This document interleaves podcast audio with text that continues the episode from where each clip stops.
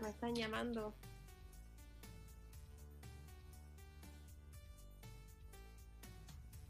Tienes 2 minutos y 20 segundos para hablar. Go.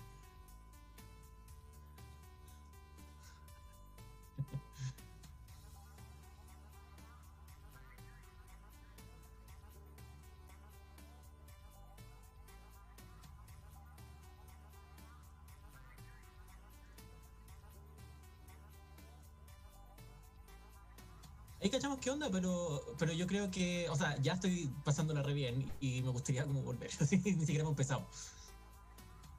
Bueno, voy a repetir polera. No sé si se podrá ver. Oh, Dijimos noticias, ¿verdad?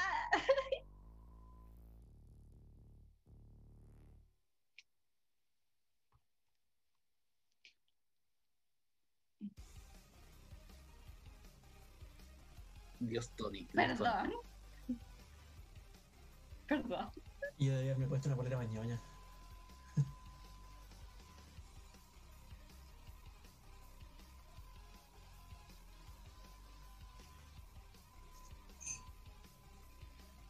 Nada que decir de Gaby. Bueno. Tengo, tengo un póster de David. Eh, estas son las Squirrel, Squirrel News. no, no, yo las voy a presentar. Tú no, porque me dijiste que era media nerd. Las tuyas podrían ser Twitter News y las mías podrían ser eh, como Fast News porque son súper rápidas. De Fast News. Sí, me gusta Fast News. O Express News. Express News. Yo soy la soy, yo presento la J News. I guess. Me encanta su espíritu.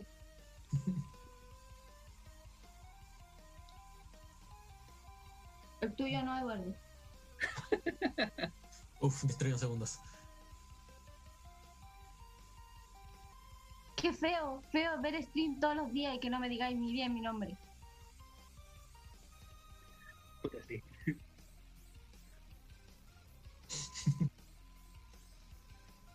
No.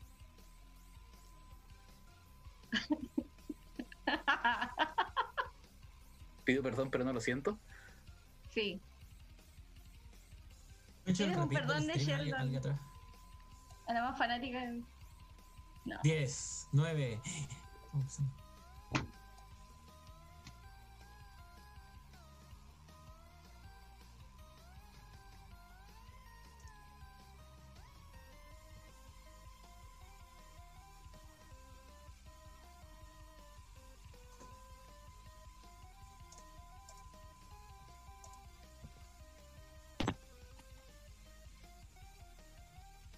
Ahora sí.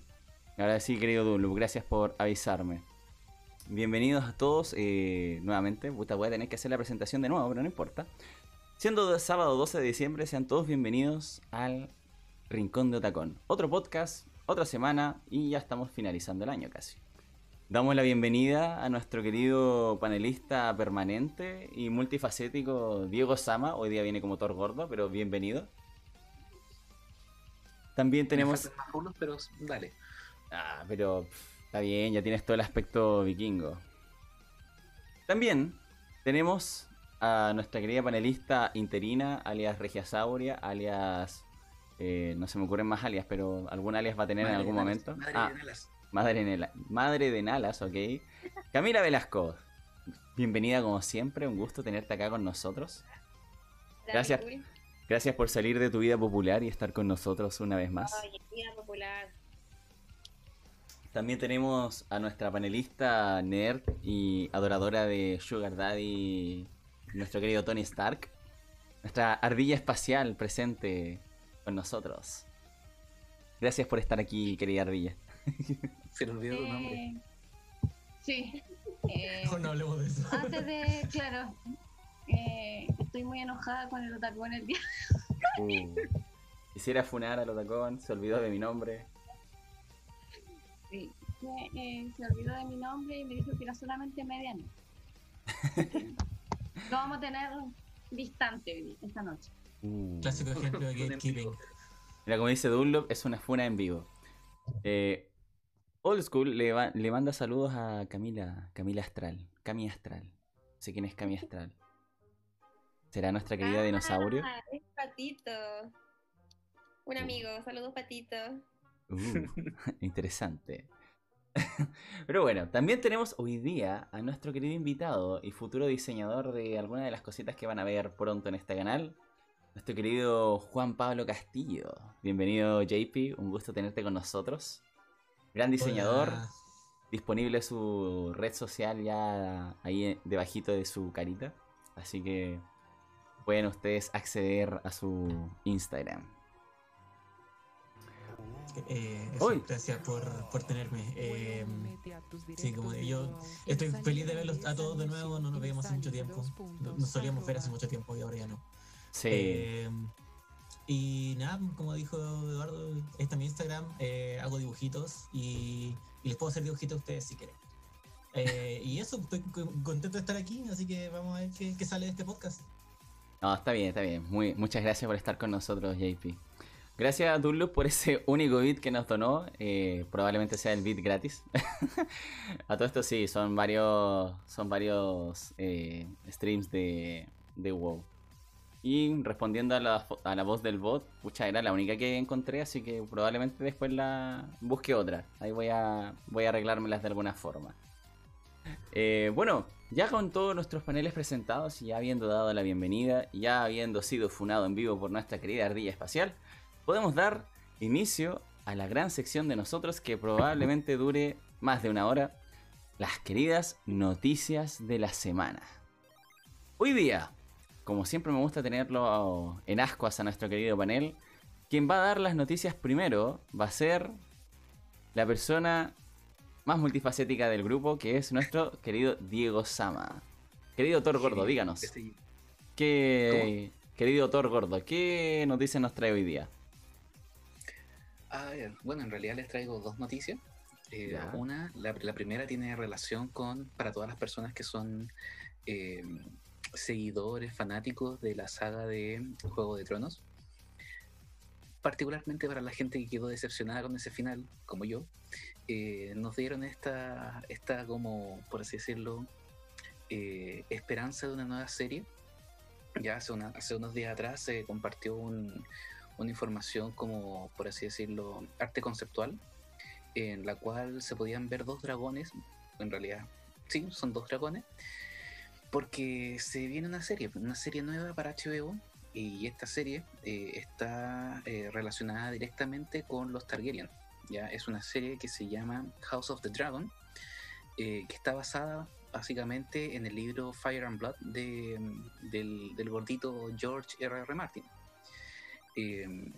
La noticia tiene más relación con que se confirmaron hasta el, hasta el momento, hoy día, tres actores, bueno, en realidad dos actrices y un actor, que van a aparecer en esta serie. Ya tenemos a Matt Smith, ya que muchos tal vez lo puedan reconocer por, porque salió en Doctor Who. Eh, tenemos a Olivia Cook, que salió en Ready Player One. Aguante. Y también sali- tenemos, tenemos a Emma Darcy, que salió en Through Seekers, una serie que está actualmente en Prime Video. Eh, bueno, en, en realidad, lo que podemos ver aquí en esta serie, que como les decía, va a estar como muy ligada al mundo de los Targaryen, vamos a poder, por así decirlo, ver eh, al hermano menor del rey Viserys. O sea, ya sabíamos que en toda la, en toda la saga de, Juego de Tronos, Viserys fue como alguien bastante importante. Entonces ahora vamos a poder conocer al hermano menor, ya que va a ser interpretado por el, por nuestro doctor, ¿ya? Y que él debería ser, eh, se, describe como un excelente jinete de dragones, porque en ese momento todavía habían bastantes dragones. Y eh, vamos a ver más o menos qué es lo que pasa con, ese, con este nuevo personaje, porque como bien saben, como bien recordarán, cada vez que nace un Targaryen, los dioses arrojan una moneda. Y vamos a ver si va a ser un buen Targaryen o uno de los Targaryen locos. Eh, también, por otra parte, la, la actriz eh, Emma Darcy, ella va a ser también otra hermana del, del, del- del rey Viserys, pero esta es la hermana mayor del rey Viserys, ¿ya? O sea, ella es la primogénita de acá. Pero por ser mujer, ¿qué pasó? obviamente no le pasaron el trono y vamos a ver qué es lo que va a dejar. O sea, siempre hemos sabido que las mujeres Targaryen son bien fuertes. Así que vamos a ver qué, qué, qué pasa acá, ¿ya? Y, y bueno, esto, esta, esta historia se va, se va a generar más o menos como 300 años antes de lo que nosotros pudimos ver en Juego de Tronos. Entonces, igual hay harta información que tal vez se van a hacer algunos guiños a lo que, a lo que vimos en la serie, pero va a ser una historia eh, complementaria y que nos va a poder ayudar como a, a entender un poquito más de todo lo que pasó en Juego de Tronos, ¿ya? Eh, si bien la serie eh, está como, por así decirlo, confirmada para 10 capítulos, ya hasta el momento solamente son 10 capítulos, va a contar con una buena selección de directores, ya en- entre los cuales tenemos, por ejemplo, a Gita Patel, que es la que una de las directoras de The Witcher. Yo creo que hay varios cayeron y fue como, oh, vamos a tener una, una pseudo eh, inspiración en The Witcher. Y también tenemos a eh, Miguel Sapochnik, que también trabajó en Juego de Tronos, y Ryan Condell, que trabajó en la serie Colony. ¿Por qué menciono estos dos? Porque estos dos son los que eh, actualmente están como trabajando y van a ser también los showrunners de la serie. Entonces, aparte de eh, dirigir algunos capítulos, van a estar como más metidos en todo. ¿ya? Y, obviamente van a tener el asesoramiento de- del, del gordo que todavía no termina de escribir los libros. ¿ya? Así que se espera que por lo menos estas filmaciones empiecen en el 2021, para que recién en el 2022 estemos viendo esta nueva serie, la cual ya está como confirmado el actor eh, Paddy Considine, con, Considine, una cosa así, eh, que va a ser el Rey Viserys. O sea, vamos a poder conocer al Rey Viserys y en realidad vamos a conocer a toda esa familia de Targaryens y vamos a ver qué queda con esta nueva serie. Eso como, primeras, como primera noticia. Y la segunda noticia, que es tal vez un poquito más, más actual, eh, tiene relación con el mundo de Marvel. Ya ustedes, yo creo que ya deben saber que igual me gusta todo este tema de Marvel. Y eh, Creo que muchos de nosotros aquí. ya, con, con eso estamos al otro lado. Eh, hace poquito se confirmó que la actriz eh, Jamie Alexander, ya más conocida como Lady Sif en la saga de Thor, eh, va a volver a representar su rol en la nueva Thor eh, Love and Thunder. Ya, o sea, eh, si bien desde eh, Thor 2 de Dark World eh, no la vemos en alguna película, sí la última vez que la vimos fue en la, temporada número 2 de Agents of Shield. Eh, de ahí desapareció, no, no se supo más de ella. Entonces se, se suponía o, se asumía de que había muerto, de que algo le había pasado con Thanos eh, y todo eso. Y al final eh, nada, nada, nada se confirmó. Así que ahora vamos a saber qué es lo que pasó con ella. Si bien ella solamente está como confirmada para la película de Thor, existen varios rumores de que va a aparecer lo más probable en la serie de Loki. Ya, o sea, también vamos a empezar a, enlazar estas series que, que se van a, que se van a estrenar también por el servicio de streaming de Disney Plus. Y en conjunto a eso, vamos a ver más o menos cuál va a ser la relación que, va, que se va a generar entre, entre Lady Sif con esta confirmación y también la confirmación de el, el- el papel que va a llevar eh, Christian Bale. Ya muchos ya saben de que Christian Bale dejó su capa de Batman y ahora pasó al universo de Marvel. Ya entonces ahora vamos a conocerlo. Mucha gente lo pe- pensaba de que iba a ser Mephisto o también que podía darle vida a Beta Ray Bill. Y al parecer no va a ser así. Va a ser el villano eh, Gore de God Butcher, ya que es un villano relativamente nuevo en el, en el universo Marvel, pero que igual tiene su tiene como su, su importancia porque se ha enfrentado en varias ocasiones a Thor y de hecho es como bien bien cuático en el sentido de que por ejemplo él, él- él tiene dentro de su arsenal una espada que es la necro la necro sword ya que es una espada que fue creada en base a una cabeza de un celestial ya o sea igual vamos a tener una relación con eh, los, los, los, los, eh, los seres que van a aparecer en la nueva, en la nueva película de, de Marvel, ya donde va a estar actuando Angelina Jolie, eh, el mismo Rob Stark también va a estar en esa película, ya que va a estar relacionada directamente con los celestiales, entonces ahí puede que haya algún tipo de conexión. Entonces, con esta, con esta espada que tiene aquí Gore, lo que hace es eh, incluso eh, crear vida como la vida de los simbiontes, como Venom, eh, Carnage y, y también nos puede hacer un guiño a lo que vamos a poder ver tal vez con, con lo que está pasando en, en todo el universo de Spider-Man, porque eso de verdad se está generando un universo de Spider-Man. Eso, eso por lo menos son como las noticias. Me sorprendió lo de lo de Christian Bale, creo que tal vez no es un villano tan conocido, ya por ejemplo podrían haber puesto a Enchantress, por ejemplo, y ahí hubiera sido también algo algo bastante cuático. ¿Christian Bale como Enchantress? Eh, sí, hubiera sido extraño. La diversidad, querido Juan Pablo. En su, en su momento, acuérdense que Deadpool dijo que Kira Knightley podría haber sido Cable. Claro, sí. True. Hay, que- hay que considerarlo.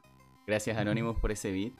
Eh, mira, la verdad, el God Butcher o el carnicero de los dioses igual le, le quedaría súper bien a Christian Bale. weón. No, no me imaginaba a Bale como, como Mephisto, la verdad. No, no lo idealizaba de esa forma.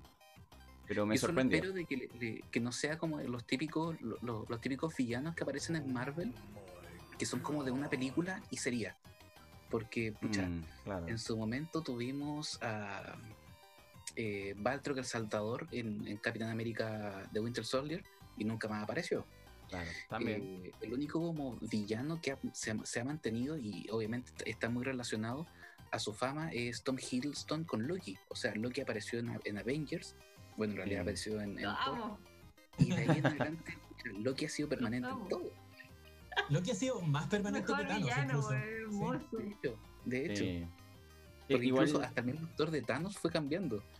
yo creo que a lo Eh, mejor va con la popularidad y carisma del actor también. po. Como que por ahí va la cosa. Entonces sería lo ideal de que si es que se genera un, un villano, el villano sea permanente, o sea, no sea algo que, Mm. que aparezca en una película y de ahí no, no, no va a salir. Que sea como para meter un- hype, un ¿no? villano así de, de como de un- uno de estos como series de cuando, que veíamos cuando éramos chiquititos que era como, ese es el villano de, la, del, de este episodio. Es como los Mm. villanos de Power Ranger, que Las salían Exacto. películas con. Claro, las sí. películas con Thanos. Y el resto de todas las películas con Loki. Sería muy extraño. De verdad, sí. Gracias Anonymous por esos otros dos bits. Eh, mira, la verdad es, es interesante. la verdad. No, no sé si el carnicero de los dioses tenga tanto potencial como para salir en más de una película. Igual es como medio... No, no es tan... No tiene tanto trasfondo en los cómics. Es como medio... desechable, dices tú. Sí, entonces igual temo por, por la durabilidad. Si hubiera sido Mephisto, hubiera podido ma- permanecer más en cámara, como, como Loki. Pero el carnicero de los dioses... tema. Tiene que Mm. ser, no puede ser un villano cualquiera, tiene que ser un buen villano. Sí, por, po. por ejemplo, no, claro, no todos son así, pues uno podría como hacer el argumento que, por ejemplo, ahora con todo esto de, de que se está expandiendo el universo de Spider-Man, eh, Sí. podríamos ver como villano permanente a, no sé, a, King- a Kingpin, ¿cachai? Que es como, Claro. estoy creando ideas, ¿cachai? Pero sería como Sí. bueno tener más de eso. Sí, igual ahora que van a, según supe, está más o menos confirmado el tema de, de lo que sería Otto Octavius, así que igual sería un buen elemento, así que hay que esperar, hay que esperar. Gracias Anonymous por otros dos bits.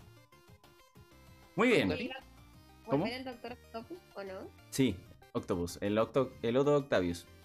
El, el que estaba en, en las otras películas, po. Claro, en, en Spider-Man 2 de Sam Raimi.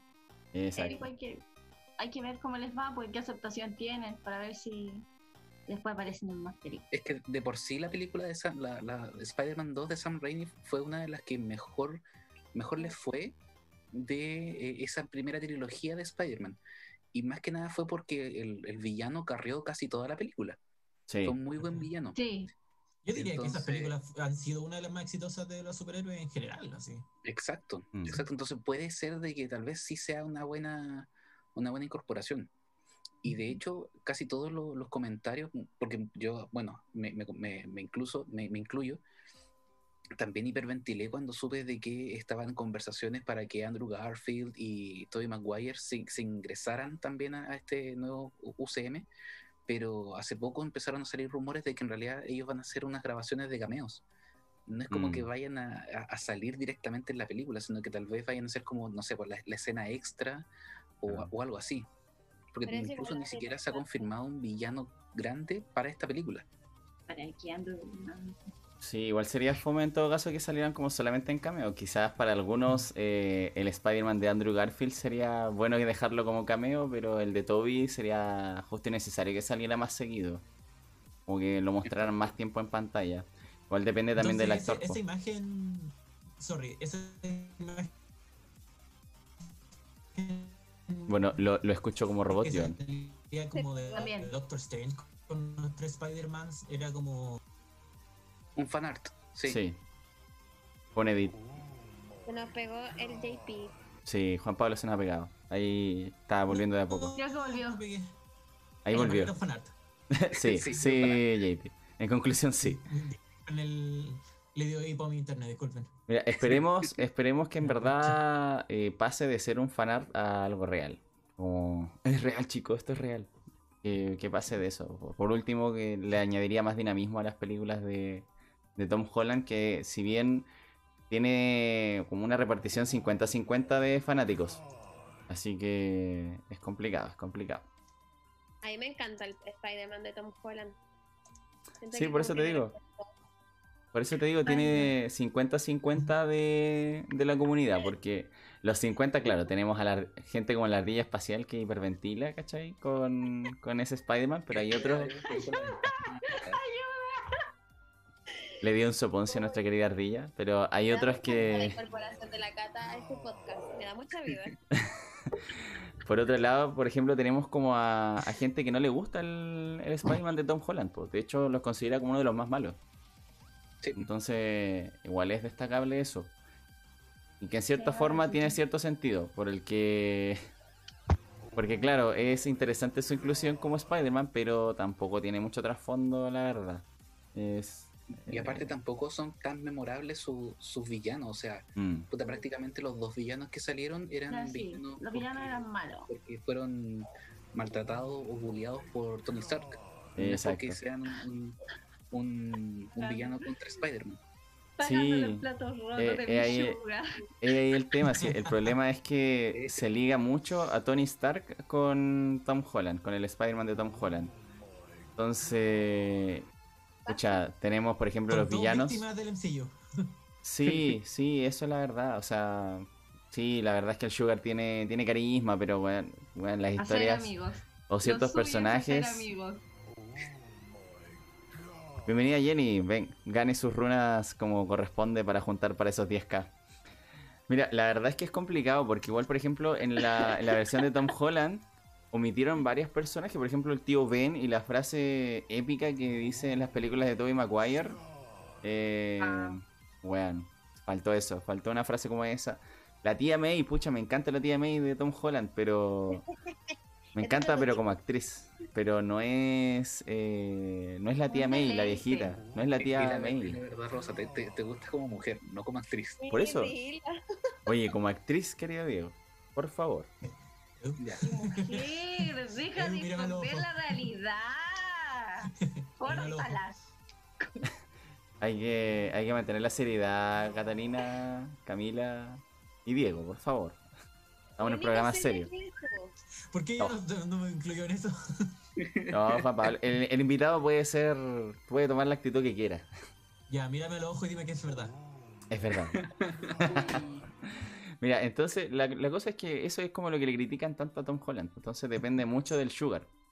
Y admitamos que tampoco tiene una, una May, una Mary Jane que, mm, que, que valga la pena. Ni, o una buena Stacy, ninguna.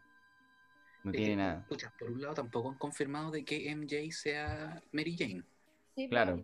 Estáis tirando, Por lo, tan- por lo tanto, no, no- por así decirlo, no podríamos decir de que tenemos o no tenemos una Mary Jane en, Claro, el, en el UCM. sí. Pero tampoco tiene mucho peso. La MJ tampoco es eh, muy de peso, tampoco que digamos. po. No, pues para nada. Entonces, Bueno, es ahí el Es punto. claro que a Leonardo no le gusta. Ojo, a mí me encanta Zendaya, pero no me gusta el personaje que le, pa- que le pusieron.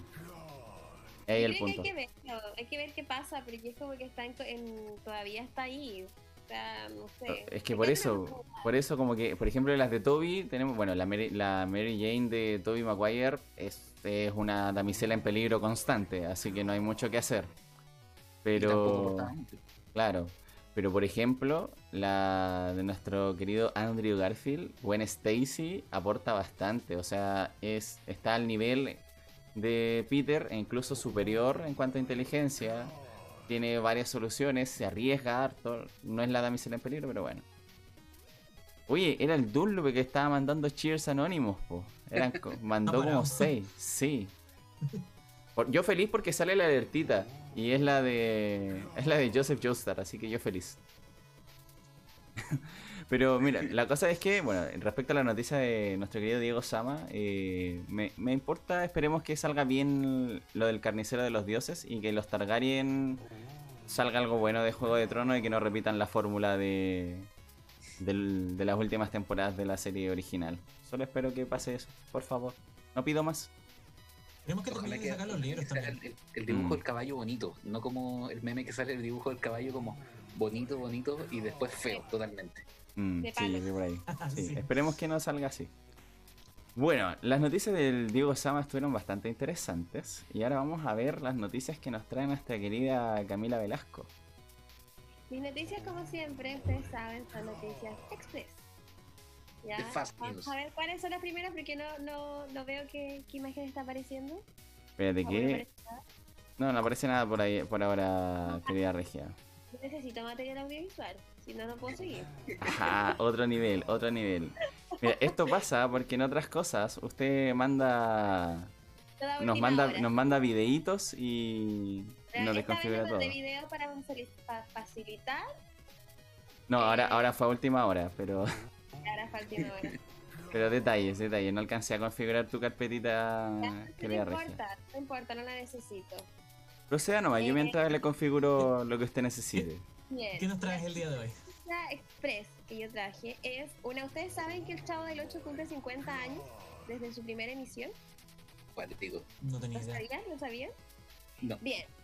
El Ahora lo FIFA sabemos. 21 el FIFA 21 se puso la 10 y eh, sacó un, un informe inspirado en el popular personaje, el cual va a estar disponible, o ya está disponible, desde el 10 de diciembre, en donde se ven figuras como Cristiano Ronaldo vestidos del Chavo, o los, los jugadores, por ejemplo, eh, más icónicos, ¿cierto? De el FIFA, como Raúl Jiménez, ¿cierto? Luis El Matador Hernández, que son mexicanos. Esto va a estar disponible hasta el día 6, no, perdón, hasta 13 de diciembre, o sea, mañana. ¿Ya? Uh, Poco tiempo dieron. Pero ahí pueden vestir a sus jugadores de el Chavo del 8. La verdad es la típica indumentaria del Chavo, el pantalón corto, la polera rayada, los suspensores. Yo Mm. igual creo que el Cristiano Ronaldo creo que subió una foto con su su personaje, o sea, su, su avatar vestido del Chavo. Ya, yo lo encontré muy entretenido. Esa es mi primera noticia, express. ¿Ya? La segunda noticia express que traigo es la noticia de, bueno, el pasado agosto, ¿cierto? Murió en circunstancias bien críticas por un cáncer que lo aquejaba el actor Chadwick Boseman. ¿Lo dije bien, Diego? ¿Tú Oh, que eres? tema sensible, sí. Que sí? ¿Sí? Ya. Wakanda Forever. Muy- Esta semana, esta semana que pasó, Disney anunció o ya confirmó, la verdad, lo que todos esperaban que en el fondo no va a haber un reemplazo para Pantera Negra en la próxima entrega que se espera para el julio de 2022. Ya, y se busca que en el fondo se pueda hacer algo con los personajes que ya están o que se puedan incorporar otros, pero en el fondo darle un- una forma de em, como de Homenaje. homenaje, claro, a este personaje que en el fondo in- interpretó al rey T'Challa. Es irreemplazable. es que sí. Sí. No sé qué opinan ustedes. Yo pienso lo mismo que piensa Catalina, que en el fondo es súper difícil reemplazar a alguien que lo interpretó de esa forma. O sea, todos conocemos quién es Pantera Negra. Sí, es complicado. O sea, me gusta igual, estuve leyendo también rumores de que iban a poner a Shuri bajo el manto de, de Pantera Negra, que se ha dado en los cómics, así que va a tener cierto sentido. Creo que es la mejor decisión que podrían haber tomado en vez de como llegar y reemplazar al actor. Quizás a lo mejor después como que tomar como la opción de cambiar al actor eh, como de a poco, a que la comunidad se acostumbre. Sí. Estoy Y de acuerdo claro. con eso. A Shuri no le, hici- no le hicieron nada de justicia, en realidad. Yo siento que No, haber no, la verdad es que no. sí. Exacto. No, y era una cabrona igual. Sí, sí, es una cabrona. La última, la última grabación que hizo Chadwick Boseman fue para eh, su papel de T'Challa también, pero eh, para la serie mm, What If, que eh, va- se va a Ah. estrenar en Claro. Disney Plus, Cierto, cierto. eh, en donde se, se ve como una, una- una forma de, de universo alterno, universo Era mi paralelos, en el cual ahí eh, T'Challa va a ser como el nuevo Star-Lord. Entonces, eh, por así decirlo, ahí esa fue la última, la última interpretación de, de Chadwick como, como Pantera Negra, o bueno, en realidad como, como T'Challa. Claro. Mm. Igual es terrible que, o sea, yo siempre pienso que tan joven igual haber fallecido, o sea, Sí. que es terrible. Mira, yo creo que es de las mejores decisiones que hubieran tomado porque, por ejemplo, cuando reemplazaron al, al actor principal de, de Spartacus, no me gustó mucho como el intento de arreglo que hicieron con el actor. Que como pusieron a otro actor, pero lo- le trataron como de cubrir o adecuar la cara con CGI, entonces, mm, eh, no sé, no me convenció esa, esa opción. Pero, bueno, ahí vamos a ver qué tal, qué tal le sale, pues. Esperemos que salga bien. En Star Wars no es cuando la, ¿cómo se llama? Se me olvidó. La Leia. Carrie Leia. Fisher, Sí, ella, ella quería decir el nombre oficial, se me había olvidado. Mi, mi amigo que debe estar viendo me, me va a odiar porque es fan de Star Wars. Ufa. Eh, ella la- el- terminó la película como con estas grabaciones como computarizadas, ¿no? ¿O me Exacto. equivoco? Sí.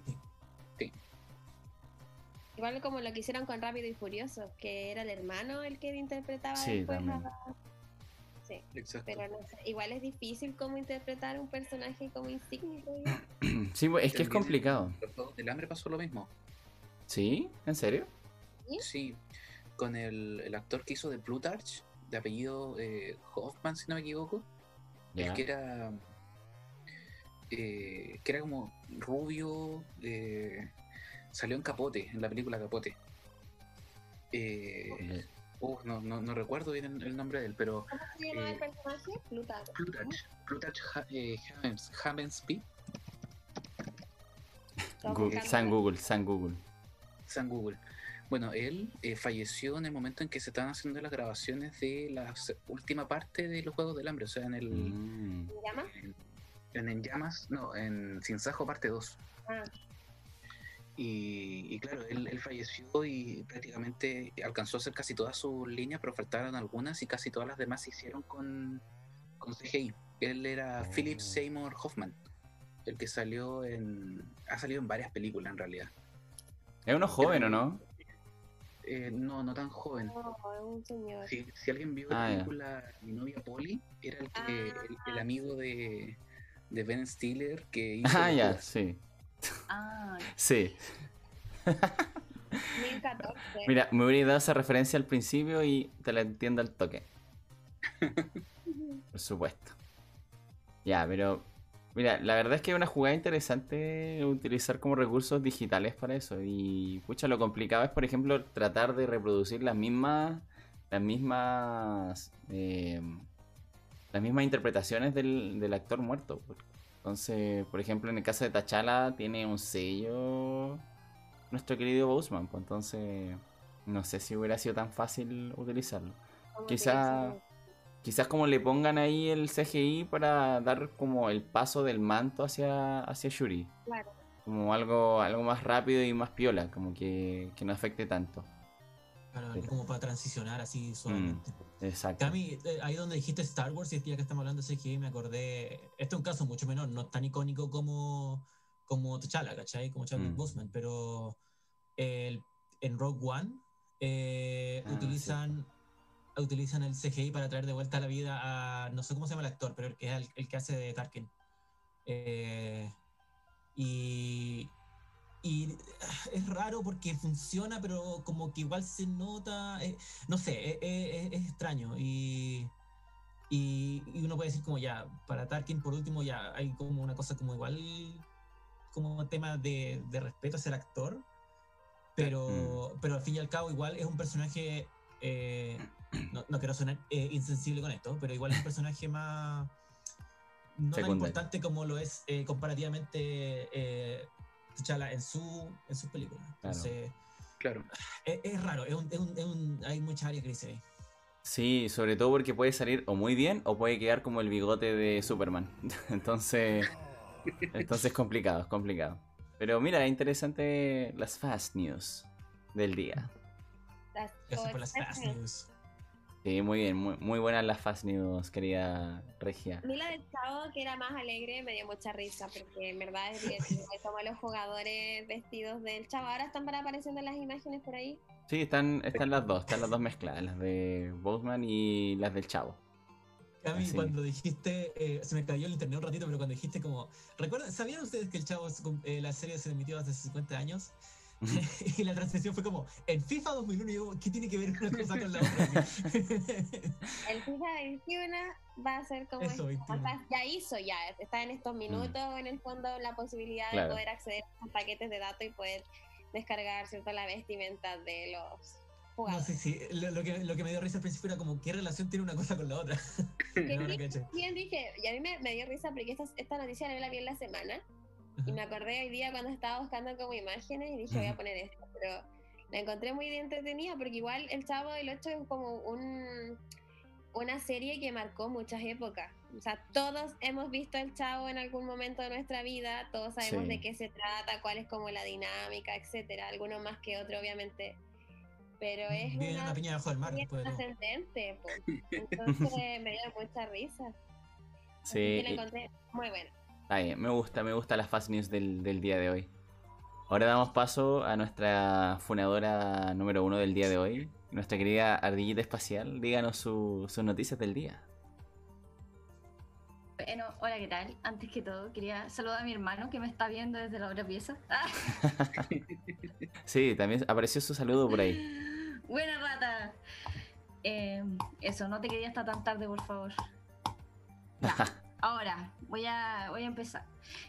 Como ustedes saben, el- la semana ya, hace una semana y tanto, se estrenó Mulan, el 4. Quería saber qué tal les había parecido, si la habían visto.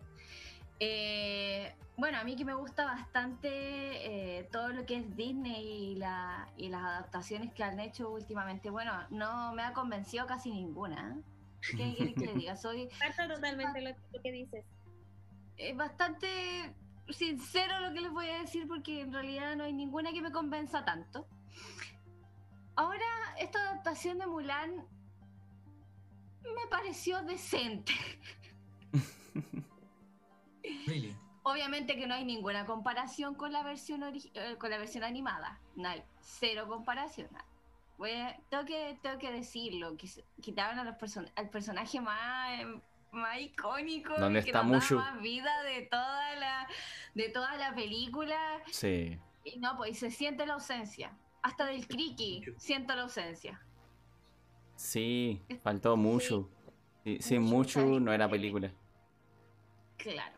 Entonces si no la ha visto déjeme decirle que lo voy a spoilear ah muteeme No, pero lo de lo de Mushu y lo del lo de la ausencia Lo de del Mushu y del Kriki Kriki ya se sabía. Eso es lo de ausencia de esos dos personajes, así que no hay drama.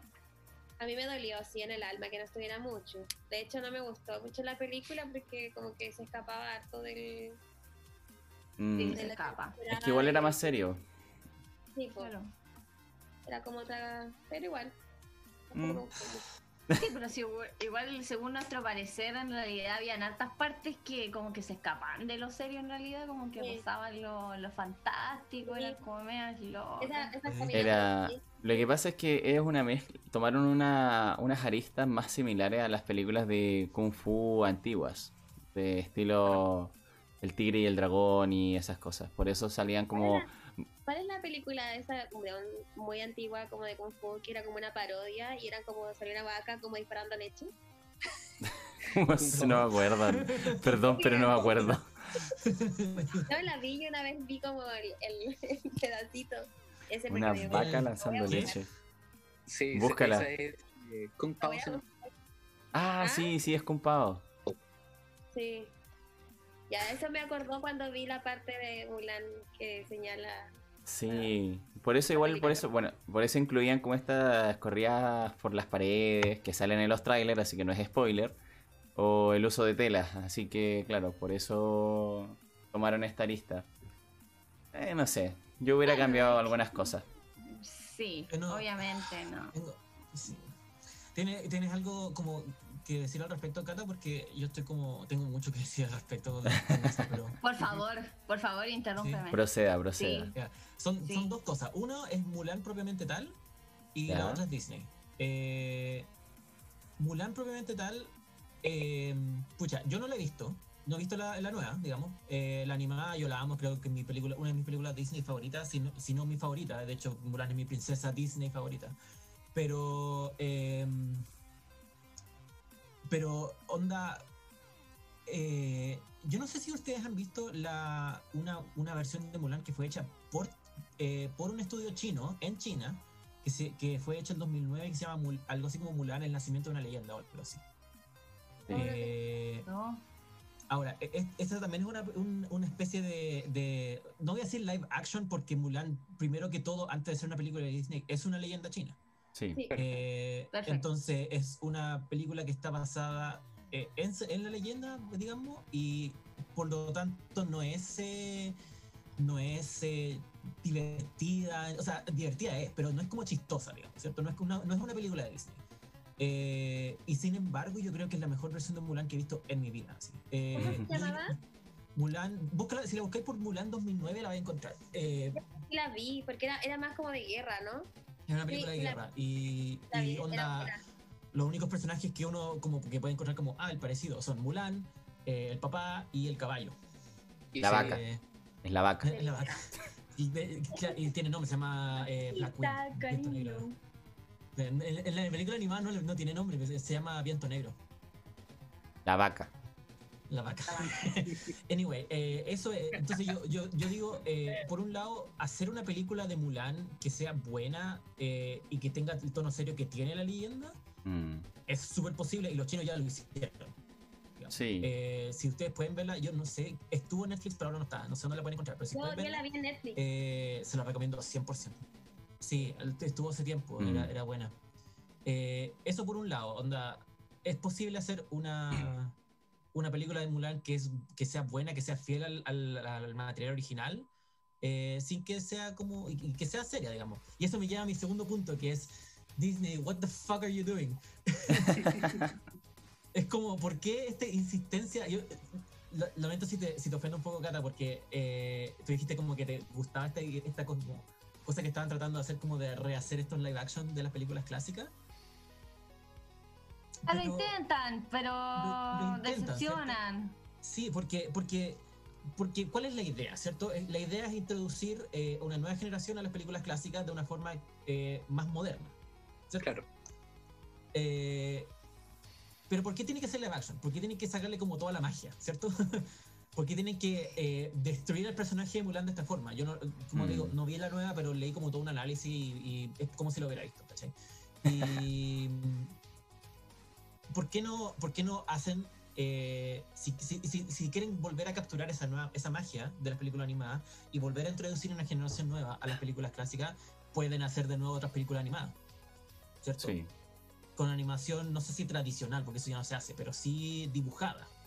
Mm. Eh, algo más nuevo, como para traer a, a- como para remasterizar estas películas y darles una nueva vida. Es completamente posible y, es- y yo creo que está esta cuestión de esta como paradigma, no sé si decirlo así, eh, que hubo en algún momento y todavía persiste de, de decir como eh, película animada bad, película live action good. Y Mm. no sé si eso funciona, yo creo que no. Eh, yo espero que algo hagan con el la dama y el vagabundo ahora que van a, sac- van a sacar esa, pero Ya Pero- Ya está, amigo. Está disponible en la plataforma. Aún ya no está disponible. Ya, yo no tengo Disney Sí. Plus, así que. Eh, Ya, entonces veamos qué pasa con eso. Escucha, yo, yo vi La Dama y el Vagabundo, la verdad. Y Ya. me gustó, me gustó como la, la hicieron en live action. Pero siento que pasa lo mismo con El Rey León. Pierdes varias partes cómicas por la misma expresividad de los personajes. Entonces, ese es el punto. O sea, pierdes, pierdes el apartado cómico, pero ganas realismo. Y ah, igual le da Pero un tono ¿necesitamos realismo interesante. en nuestras películas Disney? Es que ese es el punto. Porque, por ejemplo, claro, mira, Dunlop nos dice que el problema es que las estamos comparando. Y claro, o sea, tú ves, por ejemplo, en el caso de Mulan, como tú bien lo, lo mencionaste, la del 2009, adapta muy bien lo que es la leyenda original. Donde, bueno, Mulan se supone que sí tenía básicamente un- una facilidad de aprender cosas. Aprende, de hecho, de manera autodidacta karate y técnicas de guerra para poder ir a la guerra en lugar de su padre. Tampoco No fue es un- elegida como en la nueva, ¿cachai? Exacto. Como que En la nueva- Rey, rey. Bueno, en la nueva básicamente no sé si la plantean tanto como la elegida, pero sí te dan como una explicación a esta capacidad de aprender cosas de manera autodidacta, que es el chi, introdu- introduciendo como nuevamente digo estas referencias a películas de kung fu antigua. Onda, el chi se supone que te hace básicamente tener como una vocecita que te dice, tú puedes hacer esto de esta forma. Y por eso ella puede hacer todas las habilidades que demuestre, que al final mezclan con una, con una bruja que en realidad no tiene ningún puto sentido que tenga una bruja ahí porque no, no explican el por qué está ahí. Pero eh, como que fallaron en eso, o sea, si lo hubieran puesto tal cual lo hicieron como la del 2009, quizás con un plantel distinto y quizás un diálogo distinto, hubiera quedado bastante buena. En el caso de La Dama y el Vagabundo, creo que adaptan la, historia original como se planteó en su momento. Pero el tema es que las películas Disney se destacan mucho por el. por, por la. por las bromas que hay, o sea, por la interacción de personajes. Y. Exacto. Mira, por ejemplo, Dunlop dice. Piensa que no viste El Rey León y pensarás que son buenas.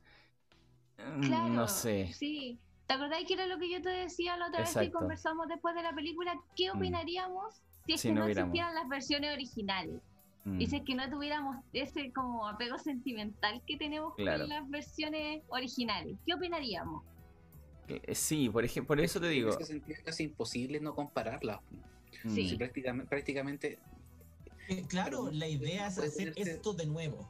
Entonces, Claro, hay que uno puede ponerse en el- en la- en el pu- en- así como en la posición de, ya, no existe la primera película, por lo tanto no tenemos que compararla. Pero Sí. inconscientemente sí o sí la vamos a tener que comparar. Mira, porque están ¿Quién de el- ustedes no vio el Rey León? eh, es bien difícil encontrar a alguien que no la haya visto. Yo no, yo no Eh, podía Pensé que eso estaba diciendo Dunlop. Sí, eh, bienvenido PC Receptor, bienvenido al mundo otaku. Gracias por seguirnos. Mira, la verdad es que es complicado el tema como no compararlos, porque igual, o sea, puedes ponerte objetivo y analizar la película propiamente tal como lo que como lo que leyó JP, así como un análisis de la película en sí misma.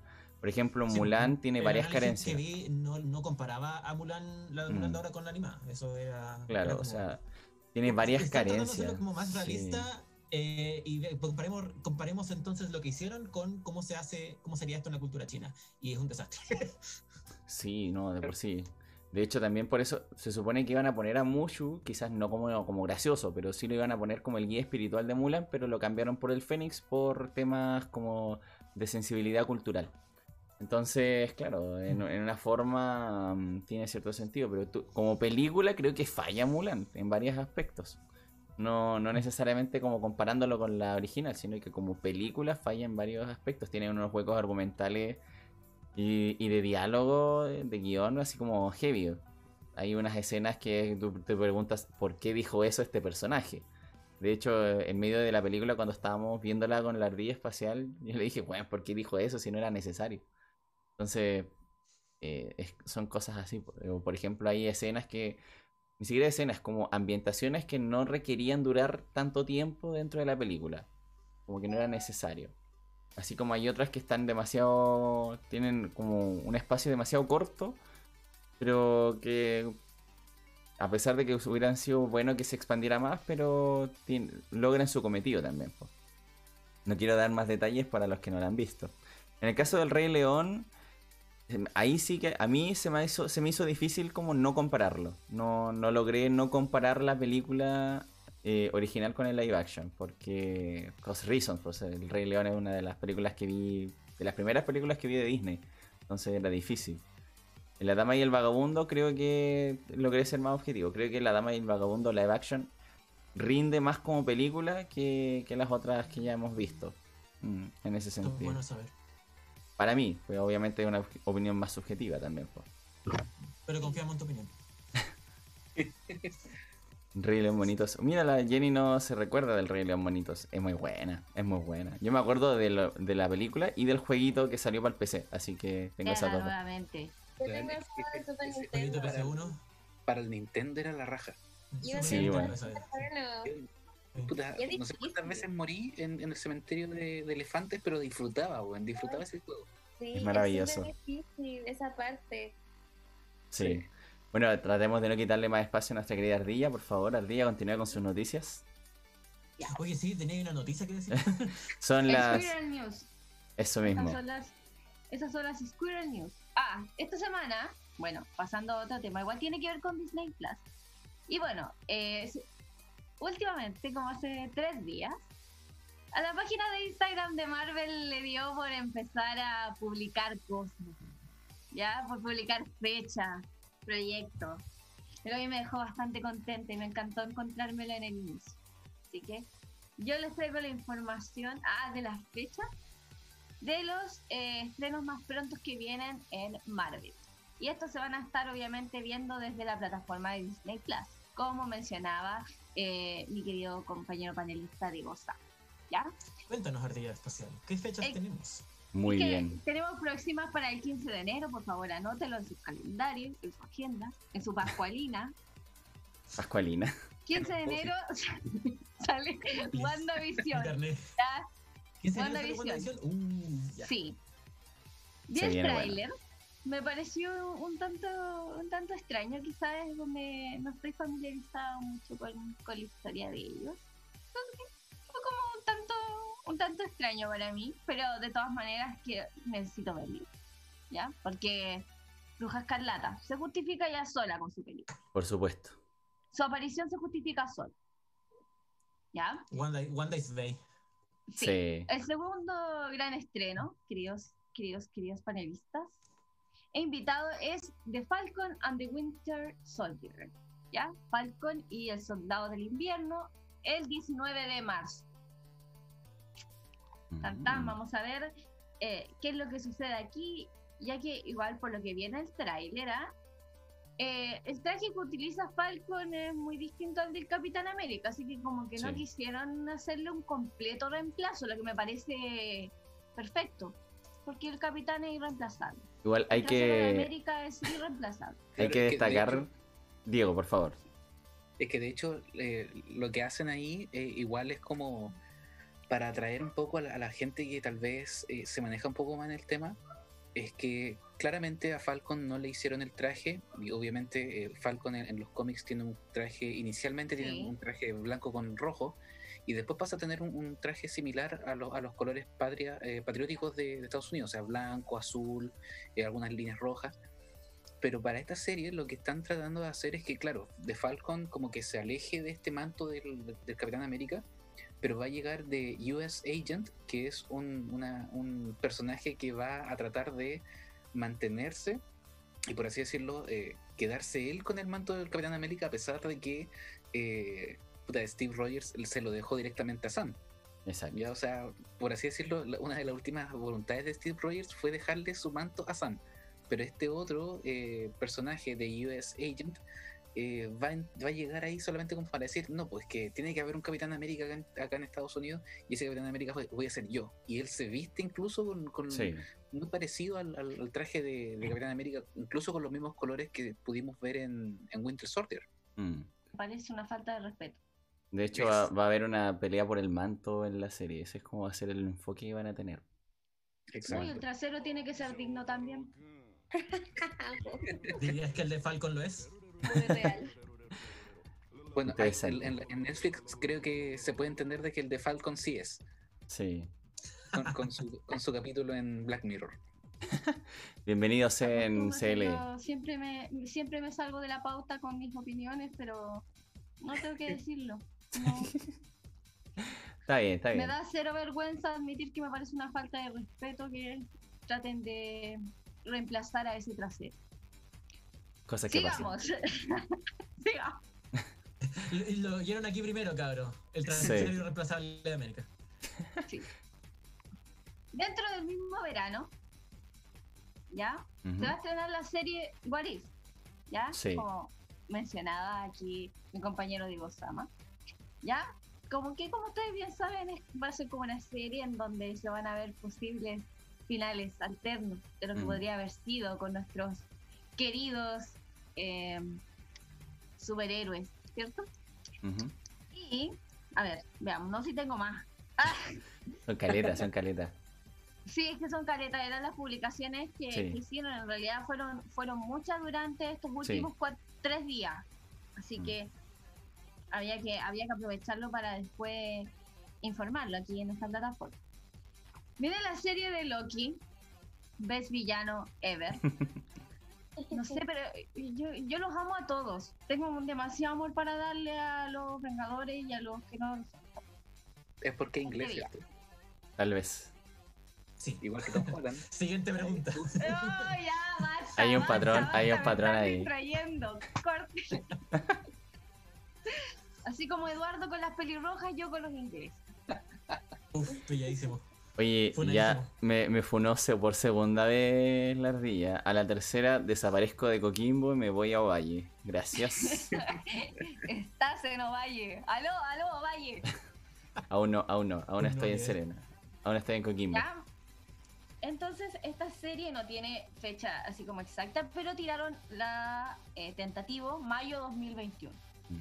Así que tampoco está tan lejano, chicos. Ya estamos como a cinco meses de ver al gran Tom Hiddleston en su serie de Loki. Oye, lo interesante es que le hacen un pequeño guiño a cuando Loki en el cómic se tira de presidente. Así que Sí, sí, me gustó. Me gustó eso. No he visto el. Voto por Loki. por el poto de Asgard. Trasero de Asgard, claro, sí. Y el otro sería la guata de Asuka. Por Dios, weón. Así no se puede. Bienvenido, Nico Babuino. Bienvenido al mundo Taku. Gracias por el follow. ¡Ah! Esa- yo, yo la conozco. eh. Tú tiraste Hola. el primer Thor. Hola, Nico. Mira, ya que a Thor lo perdió la ardilla porque ahora está gordo, ahora se cambió a Loki, ¿cachai? No, no, no. Se puede no me ha cambiar gustado todo. Loki, por favor. Deja de ofenderme. Tú empezaste funándome. Antes de que empezara esta transmisión, tú ya me estabas ofendiendo. Oh, Oh, Este es pues, como, te mamá, mamá, me está molestando. No, tú La empezaste. siguiente fecha. La siguiente. No, sin- en- hay, hay una serie que se llama Shang-Chi. Película. ya, sí, hay una película. Sí. Es una película. Sale en julio 9 del 2021. Ya no estoy muy relacionada con esto. Si ustedes saben, por favor, metan la cuchara. Pero es una de las fechas, ten- o sea, fechas exactas que tiró Marvel, ya a través de la plataforma de Instagram. Y finalmente la segunda parte de la Capitana Marvel, ya el noviembre del 2022. Harto se va a demorar el chupete fierro en sacar la segunda parte. Oye, cabe destacar que creo que la de Capitana Marvel va a salir con Miss Marvel, o sea, la, la Ah, chiquitina. Miss Marvel sale antes, sale este año. Sí, va, a, sa- va a salir la serie de Miss Marvel primero Sí. y la actriz de que, que va a interpretar a Miss Marvel va a salir Mm. después en, en Capitana Marvel 2. Sí, igual Son se... dos personas distintas, by the way. Sí, Sí. Sí, Dos sí, cosas son sí, dos sí. personajes distintos. Sí.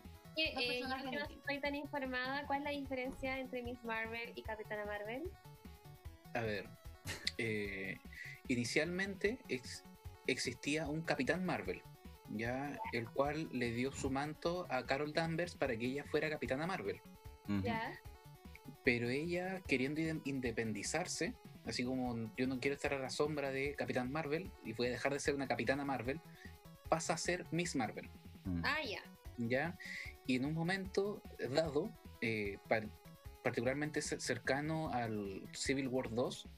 Eh, Carol Danvers dice, no, pues voy a dejar de ser Miss Marvel y voy a ser Carol, Carol Danvers. Así como, aquí vengo yo. Y le deja, deja el, el nombre, por así decirlo, de Miss Marvel abierto. Y una chica que era muy fan de ella dice, no, pues yo, y, y que también tenía poderes, dijo, ya, yo voy a tomar el, el puesto de, de Miss Marvel y queda como Miss, Bar- Miss Marvel. Entonces, Ay, en el universo al final terminan habiendo dos, por así decirlo, dos Miss Marvel, eh, o dos capitanas Marvel. Una pasa a ser Carol Mm. Danvers y la otra es Kamala Khan, una, una chica, si no me equivoco, israelí, Sí. ya, o, o- o- o de, o árabe, que toma el, el- el nombre de, de Miss Marvel. Entonces una va a ser, y, y es adolescente, para más remate. Entonces Sí. eh, hay, hay una diferencia etaria igual bastante grande ahí. Y abre las puertas a los Young Avengers, por si acaso. Así que una Yo maravilla. quiero ser una. Yo quiero ser Entiendo. Young Avenger. ¿Cómo se Ah. hace eso? Solamente va a Ah, conseguir a Tom Holland. llamarte- Tienes que llamarte Morgan Stark. Sí, sí. Sí. Puedes cambiarte el nombre. Hablando de Young Avengers, eh, Iron Ardilla. de hecho, no Hay una hay- Squirrel Girl, ¿o no? Sí, hay una chica Hay una chica ardilla ardilla en, en- en Marvel. Y de hecho es súper poderosa. Sí, es como una de las pocas personas que le gana a Thanos, así de bueno. Sí. Yo voy a ser Iron. Iron Ardilla. Iron Square. Hablando de, de lo- de los Young Avengers, también se confirmó que se cambió a la actriz que hizo de Cassie, la hija de Scott Lang en Avengers Endgame. Ah, Ah, claro. Ya no va a estar Emma Furman como, como Cassie y se cambió por eh, el apellido Newton. Eh, es la que salió en, la película de Pokémon. Catherine Newton. Que también salió eh, en la serie, en una serie como The Society, si no me equivoco, en Netflix. Una chica rubia. Mm, y se cambió la actriz. O sea, ya hay un, hay un, un cambio gigante ahí. claro. Mm. Interesante. ¿Nos traes más fechas, Ardilla? No, no, pero sí les traigo las menciones, que fueron como imágenes que salieron de lo que, de lo que se venía, pero sin fechas. ¿Ya? Eh, está bueno She-Hulk. She-Hulk. Alguien que. Sí, She-Hulk. Y eh, no sé cómo se pronuncia esto. Hawkeye, ¿no? Qué vergüenza. Pasa igual. No sé de lo que estoy hablando. Yo tampoco, no, la idea. Sí. No, eh, que empieza con H. Ya. No, Mm, si estoy haciendo el loco hoy día. Puede ser. eh, Yo pero. sé que se- se- se- se- incluso hasta se confirmó que va a aparecer la serie de Moon Knight. Sí, Sí. Hawkeye. de Hawkeye. Ah, Hawkeye. Hawkeye. El, el amigo ¿cómo de. Hackage? Él es. Moon Knight, ¿cierto? Como mencionaron los chiquillos recién, Secret Invasion, Iron Heart, Oh, esa va a estar buena. Secret Invasion va a estar buena. O espero. Iron Heart, Iron Sí. Heart, Esa, esa le van a sacar como 5 series aparentemente. claro. Armor Wars, Ojo, ojo, gato, porque Ironheart, si bien eh, es una. Es, es como la la, prome- la, la, la, la- la chica como que tuvo de mentor a Tony, eh, va a ser una historia, una historia aparte. Ya, Claro. No va a ser un Spider-Man de nuevo. no, Eh. pero cualquier cosa sirve de paño de lágrima. Armor Wars, Armor Wars también está basada mucho en el Sugar Daddy Ardilla. Armor Wars, Uf. Armor Wars. Armor Wars, Nadie se escapa de, del Sugar, güey.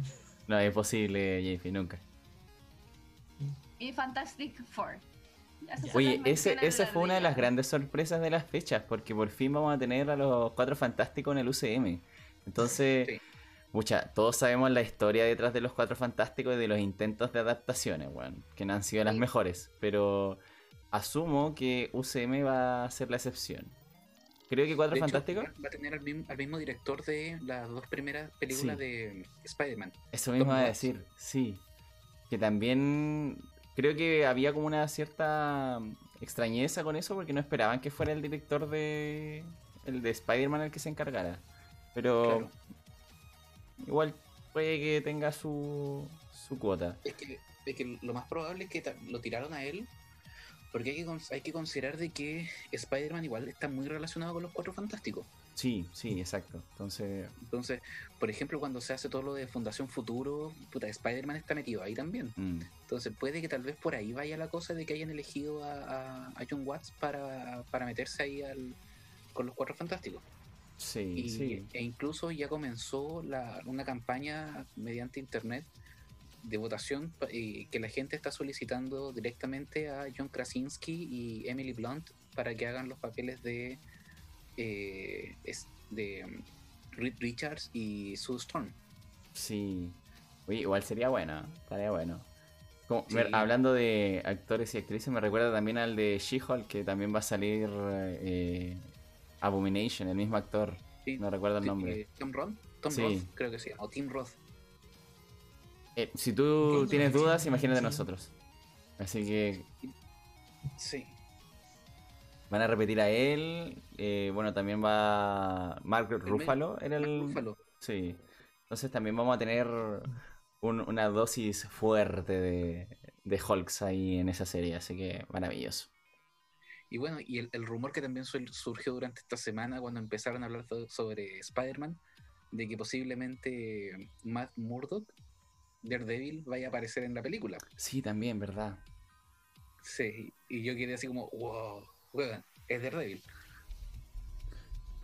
Sí. Oye, sería, sería bueno. Oh, sí, bacán. Me gusta Matt. Sí. Bueno, hay varias cosas y la querida Ardilla nos dejó con fechas ahí disponibles. De las, Ran- de las fechas Me- me- confirmadas y próximas. así Me puse que- hype Sí. de nuevo por Marvel, esto no me pasaba hace rato. Uh, mira, esperemos que cumpla tus expectativas, JP. Sí, esperemos que, que cumpla. Rápidamente, antes, antes de terminar esta sección, quisiera preguntarles a todos ustedes cuál es su eh, héroe favorito del MCU. O sea, esto es sin contar a los que no, no han tenido película en el MCU y obviamente sin contar a los. X-Men. Me voy a retirar. ¿De Ay, los actores o, de O sea, yo ya sé la tuya, obviamente. ¿Actores o O sea, los superhéroes? Personajes, personajes. Ah, personaje. Eh, Eh, sea, Gata, no tienes que responder esto, ya lo sabemos. Pucha, está complicado. Eh, yo diría que para mí, por lo menos, sería Doctor Strange. Es uno de los que más me agrada. O sea, como trasfondo, desarrollo y, y expuesta en escena, Cata, Doctor Strange. Cata, Cata, Doctor Strange es Iron Man, pero mágico. Básicamente sí. ¿Por qué así es? Es muy sexy. Y también en inglés. También es inglés. Ah, de hecho. Hay un patrón ahí. Y también es Sherlock. complejo de la Becky G. También es Sherlock Holmes, por si acaso. El, el mío está entre Doctor Strange y Wanda. y sí. Oh, no, uh, chuta, pero es que con Wanda tengo conflicto JP, porque Red Hair y, y el personaje igual es bacán, pues, entonces Sí. es poco objetivo decirlo. Así como Claro, que la Cata no diga lo no de su. Sí, sí. Cami, Diego. Iron Man el mío. El Sugar. Sí, Iron Man, me gusta. Ahí está. Es. Yo del MCU me voy, me voy con Thor. Sí. O sea, tú mismo. Claro, tú mismo. Sí. ¿Pero cuál Thor? ¿El Thor gordito o el Thor mamadísimo? Es que de Thor desde la 1 en adelante, porque ha tenido un buen desarrollo como personaje. Sí. El O sea, e- e- ese hecho de que empezó como ese dios como en- engreído, de que aquí, aquí me las traigo Peter, y que después dejó de ser digno, y que después tuvo que volver a ser digno Mm. para poder levantar el Mjolnir, eh, y después por todo lo que pasó cuando, cuando, no, le, cuando no le apuntó a la cabeza a, a Thanos y, y Claro. cayó en esa depresión y engordó y toda la cosa. Yo creo que es un, un personaje que, que creció mucho. Tienes un muy buen punto ahí. Mira, para PC Receptor, Rocket Raccoon. Interesante, también. Oh. Es interesante, sí. Me gusta, Sí. me gusta. como, como era en un inicio, sí hay una evolución de personaje ahí. ¿En Thor? Sí. Claro. Sí, claro. Ya. Ahora yo quisiera igual mojarme el poto con la pregunta porque igual es buena. Si no fuera Iron Man, Eh, no, eh, claro. Tom Holland claro, tampoco sí. juega. ¿Por qué no? ¿Por qué no? Primera vez que me fijo en alguien menor que yo y me lo vetan. Uy. Hiddleston es menor que tú. Sí, él nació el primero de junio del 96. Yo le llevo unos Sí. mesecitos. Ah, pero por meses. Tan joven que es, ¿en serio? meses nomás, po. Ah, pero no importa, es menor Ah, igual. verdad, verdad que yo soy terrible viejo. Ah, Pido perdón. eh, bueno, ya, si no, si no, obviamente dejando de lado a, mi, a mis dos favoritos, porque en realidad a mí desde chica, creo que antes, antes que me gustara Iron Man, siempre me gustó Spider-Man. Un Mm. superhéroe que siempre me, me gustó desde niña, ¿cierto? Con, con Tobey Maguire, ¿cierto? Andrew no existe para mí. Y está. y, y está Tom Holland. Y para mí tampoco existe, comparto totalmente lo tuyo. Oye, paren, paren, de hacer, paren de hacerle bullying al pobre. al pobre Andrew Garfield. Hoy no te parece todo lo que, Es como todo, un skater. todo lo que despotricaste en contra de Spider-Man 2017 hace poco. Y Mira. yo calladita. Mira, yo por lo menos diría que eh, Andrew Garfield es un buen Spider-Man, pero es un mal Porque Peter te Parker. gusta Gwen Stacy. No, no, no, no estoy diciendo de película, estoy diciendo del personaje. Estoy, estoy a favor de Andrew Garfield como Spider-Man, no como Peter Parker. Es distinto. De hecho, él es uno de los pocos, o sea, en comparación al de al de Tobey Maguire, es mucho más inteligente y de cómo hace todas las cosas para ser Spider-Man. Sí. Exacto. Crea sus propias redes, Mm. eh, hace tecnología para poder salvar vidas, por así decirlo. El de Ma- el de, el de eh, Tobey Maguire, eh, ese bueno es un meme. Eh, yo creo que Sí. Es, es un meme andante, de, de sí. su, de, su, de su fanaticada es más que nada por el meme, por los, por los infinitos memes que hay en relación a Spider-Man de Sí. Sam Raimi. Oye, el meme y ahora que anda circulando esta última semana con Mary Jane. Bueno, es buenísimo. bueno, esos memes me han dado vida toda esta semana. Por eso te digo, co- concuerdo con el Diego Sama, la verdad es que el de Toby es, es un meme andante. De hecho, tampoco es muy inteligente y también, o sea, de hecho, en la película de Otto Octavius demuestra que es inteligente, pero como que en el resto se pierde. Claro. Y, Claro, como que no le potencian mucho eso, Sí. mucha esa beta. y la telaraña también es bien incluida como efectivamente dentro de su cuerpo, entonces también Claro. rompe un poco con el canon de lo que sería Spider-Man. Andrew, Andrew demostró ser inteligente a pesar de que tenía esta postura más de skater, del único y diferente, pero dejando eso de lado como Spider-Man netamente tal, eh, mu- demuestra su inteligencia. Por otro lado, Tom Holland tiene tecnología entregada por el Sugar Daddy. La única... Aún no muestra, aún no muestra más. Yo espero más. Claro, por eso, Sí. por eso como que mucha, Es mucha, todavía, déjalo. Es por un eso- quinceañero, dejémoslo tranquilo. por eso, Pero- por eso la fanaticada está tan en contra de la versión de Tom Holland, porque como tiene todo por parte del Sugar, no mostró lo suficiente en las primeras dos películas que diga, oh, Spider-Man es Spider-Man, porque es Spider-Man, no porque tiene un apoyo de un multimillonario. pero Como que igual, por es eso, sí, pues, No o sea, sé, es que igual, claro, igual es Sí, inteligente. no, no vamos a ningún consenso. Yo no voy a transar. Convengamos, rincón de donde simpiamos por Iron Man. convengamos que estamos en desacuerdo, así que claro. Ya, sí. Sí. Pero bueno, Chat, sigo eh, con ¿quién mi ustedes respuesta. creen que es el Tú- héroe del MCU Sí, continúe, continúe con su respuesta ardilla. Sí. por favor. Sí. Ya, pero. Porque obviamente que el tema de Spider-Man da para mucho. Sí. Entonces, eh, mi otro superhéroe favorito es Black Panther. Ya, muy siento bien. que siento que se ganó mi corazón así heavy. Apenas, apenas vi las películas. eh, dejemos de lado al primo, ¿ah? Porque ese es otro tema. Pero no, el personaje de Black Panther para mí es supremo. Sí, sí, también. Y- Tuvo un buen desarrollo igual. Sí. Y. Putas que me gustan todos. El soundtrack, el soundtrack de Black Panther igual hay que- es, es notable. Sí, sí. Ahí con The Weeknd. Wakanda Exacto. Forever. Eso, No, chat, sí. eh, ya, chat, me gustaría que, oír su respuesta. ¿Quiénes son sus superhéroes favoritos? No, o sea, sí. o sea, sí. Siempre sí. No, y ahí sería ya Doctor Strange. Ya. También. Amo. Amo mucho a mi otro vejete. Otra gente. Está bien, está bien. Sí. Hay que tener su creo, favorito. creo que... Sí, se te escucha, JP. Ah, ya, ok, ya. Que me claro. de nuevo, sorry. No, no, esta vez se te escucha, te escucha, te escucha. Eh, yo estoy escribiendo la próxima- respuesta. la Mira, próxima prometo arreglar mi internet. PC Receptor nos pregunta, bueno, el top 5 de películas del MCU para nosotros. O en caso de que se ocupe mucho tiempo, el, solo el top 1. O, ¿Cuál sería su Uf. película favorita? Ay, interesante. mi respuesta a, a nuestro LP Receptor. eh, lugar 5, Thor Ragnarok, Guardianes de la Galaxia, la 1. En cuarto lugar, tercer lugar, Capitán América y Winter Soldier. Segundo lugar, Iron Man, pero la 1. Y eh, Doctor Strange en la top 1. Mira. ese sería como, como mi top mi top 5 de películas MCU. Jamás he pensado en esta respuesta. Como que tengo un top 1 nomás, que sería el Doctor Strange, como para no, no entrar a como caracterizar los otros. Me gusta mucho la película. Igual buena. estoy con- contigo, como que Doctor, entre Doctor Strange y Infinity War. Sí. Mm. Guardianes de la Galaxia igual es buena. Mira, yo. la también tiene tremendo soundtrack. Sí.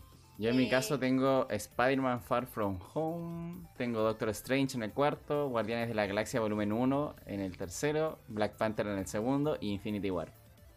Quiero destacar que a pesar de haber tratado como el traste a nuestro Spider-Man, igual lo pone en su top 5. Sí, sí. Curioso, ¿ah? Bienvenido al rincón de Flacón, donde simpiamos por Iron Man y odiamos a Tom Holland. Por supuesto. ¿Quién odiamos a Tom Holland? Por favor, me retiro de este panel. me retiro, me retiro. Indignada, Indignada, indignadas. Dije odiamos, quise decir también simpiamos por él. Ah, Pero mira, yo lo puse dentro del top porque me gusta igual el planteamiento del villano. A pesar de que sea como la típica de que es bulleado por Tony Stark, pero me gusta el villano. Lo lamento. ¿Cuál de los dos villanos? Eh, ¿Misterio o de, de Vulture? Misterio, misterio. Me gusta Sí. cómo lo trataron. Ah, por, Sí. por el fart. Sí. También. Ya. Así que, no. Feliz, feliz. Eso. Ya, muy bien. Oye, no- nos hemos extendido bastante en las noticias, pero eh, vamos, voy a decir un, un pequeño resumen. Yo no traje noticia hoy día. Mi, mi sección en este caso va a ser específicamente sobre lo que vivimos el día jueves con la Games Award. Para muchos, La tarea. Hoy no traje la tarea, perdón. Mi tarea siempre fue pensada en eso. Siempre fue pensada en eso. Dunloop, si tienes una pregunta, No, déjala en el chat por mientras. Eh, mucho, en los Game Awards sucedieron muchas cosas. Que. Uy, sí, la verdad es que, pero yo voy a tratar de decirlo lo más rápido posible porque igual eh, eh, está, está bastante extenso lo que es. Concuerdo un poco con Dunlop que igual está vendido el tema de los Games Awards. Habían varios que no, no me parecieron muy adecuados, pero a modo, a modo general tenemos que, bueno, nos revelaron un poco del nuevo mapa de Among Us. Así que se veía bastante bonito y bastante interesante, especialmente para la gente que sigue como estas eh, teorías conspiranoicas de Among Us. Tenemos el juego del año o el Game of the Year con nuestro querido eh, The Last of Us 2, por si acaso. Así que, pucha, yo igual no lo he jugado, así que no puedo decir si estoy de acuerdo o no estoy de acuerdo. Así que no. Estoy ahí, en Estoy de neutral. Bueno, Diego Sama dice que está de acuerdo, así Sí, que. lo, ju- lo jugué, lo tengo y está bueno. Sí, te, te, te, te forzan algunas cosas, pero, pero subieron sa- seguir el, el ritmo al, al The Last of Us 1. Se, se nota un, ¿Un un- avance? un desarrollo. Ah, bacán. Oye, antes de. Diego, y en comparación eh, con los otros nominados, Ah, verdad, sí.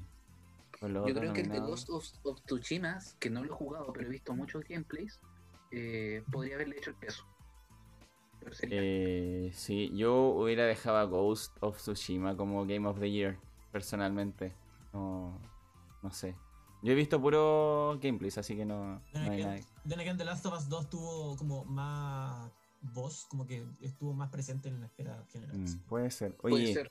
antes de continuar con un pequeño resumen de las eh, nuestra querido Game of the Year, tenemos dos cositas. Primero, eh, Dulo pregunta si alguien está durmiendo en la casa de la ardilla. No sé por qué la pregunta, supongo que por, por el ruido que estamos, podría estar metiendo nuestra querida ardilla. O creo Eh, que yo es, creo- o creo que es por lo creo que la siguiente. ardilla está durmiendo en su casa. No, yo creo que es por lo siguiente. Porque Dunloop ha canjeado el primer. La primera recompensa es que la ardilla grite Basinga. Maravilloso esto. Canjeó con runas el, el premio de Basinga. Nuestra querida ardilla espacial va a tener que gritar Basinga. Así que proceda. Oye, esto está bueno, esta metodología me gusta. Sí, es muy entretenido. La que te hagan hacer una yo-yo pose. No Uy. sé quién lo sala yo yo pose, espero que no me toquen. No, tranquilo. Mira, yo creo que el única, la única persona que puede juntar los puntos tan rápido es Dunlop, porque es el único que se dio el tiempo de juntar estos bits gratis. Así que, Gracias, Así que- gracias Dunlop por permitirnos escuchar a la ardilla gritar Basinga. Por favor, ardilla, proceda. La esperamos. A todo pulmón. Sí, obvio. Pero, ¿Basinga like Sheldon o like Ardilla? Ardilla, por favor. Tienes que gritarlo. Sheldon Tienes que grita gritarlo. Bazinga. Exacto. Venga. bueno, por favor, alguien haya hecho un clip o alguien haga un clip El de eso. Sí. Bueno, sería no, maravilloso. Pero agradecido con el de arriba, como dice LPS. Así que sí, sí, no, agradecido con el agradecida con Dunlop por haber canjeado eso. eh, Sí. esa, fra- esa palabra me da mucha vida. También. Estuvo bueno, estuvo bueno, estuvo bueno. Maravilloso. Mira, y Dunlop ahora nos donó otro, nos donó 8 bits para seguir contando puntos. 8 pops. Ahora Esto- sí, es que esto- yo cacho que es como para hacer el, el Bazinga, pero en base a, a Sheldon. Recién fue el de Ardilla, ahora va a ser el de Ah, Sheldon. claro, puede ser, puede ser. ¿Cómo se hace eso de los bits? Yo que no conozco esta red. Mira, primero vamos a responder la LPS. Nosotros tenemos los horarios que se supone que partimos a las 9.40 los días sábados y terminamos extendiéndonos o por dos horas y en este caso del día de hoy va a ser más porque ya llevamos una hora 20 y todavía ni siquiera terminamos las noticias. Así que va a estar medio complicado. Pero siempre los sábados tenemos como transmisiones a las 9.40 en adelante. Y bueno, los voy a ordenar, lo juro, voy a ordenar las transmisiones que hago de WoW en su momento. Y mañana vamos a tratar de retomar la hora del té, actualizándonos con los animes. Y también vamos a ver los capítulos de Shingeki. Y ahí vamos a estar. Vamos, vamos a estar al día. Dunloop donó otra vez 11 bits. Ardilla, prepárate. Mira, Cami, te explico lo de los bits. Los bits eh, es una forma de que la comunidad nos aliente con nuestro, nuestro querido stream. Y, por ejemplo, pucha, los bits por lo general se compran, ¿ya? Se compran con dinero real. Entonces, estos bits son una forma también de donar al canal y que, bueno, recibimos como una parte de, de- de la compra, la verdad. Es como un 0.01, una cosa así. Como la conversión. Entonces, por ejemplo, para Esos son muchos... bits, Son pequeñitos. Sí, son pequeñitos. Entonces, por ejemplo, en el caso de, lo- de los bits que nos está dando Dunlop, en algún momento quedan como en la cuenta de Twitch, porque yo no puse cuenta que nos transfieren al tiro, sino que vamos a ir juntando. Y de algún momento dado, cuando ya juntemos mínimo 10 dólares, no sé cuánto vamos a llegar a eso, no lo dudo, pero vamos a llegar en algún momento, ya lo podemos cobrar eso nosotros en dinero real y nos los transfieren, ¿cachai? Entonces los bits, por ejemplo, en mi caso yo los tengo configurados con una, con una alerta específica. Ya después como que se van modificando de, según la cantidad. Mientras sean poquitos va a seguir la alerta de Joseph Joestar. Así que yo feliz. Y bueno, obviamente la gente, los seguidores que donen bits, ¿cachai? Reciben puntos de canal también. Pues. Entonces por eso el Dunloop está dando tanto- tantos bits porque así va juntando puntos de canal y puede cobrar otro Basinga. O si junta 10k, una Yoyo Pose. Ahí va, va a depender, va a depender. Así que bueno, eso es en resumen.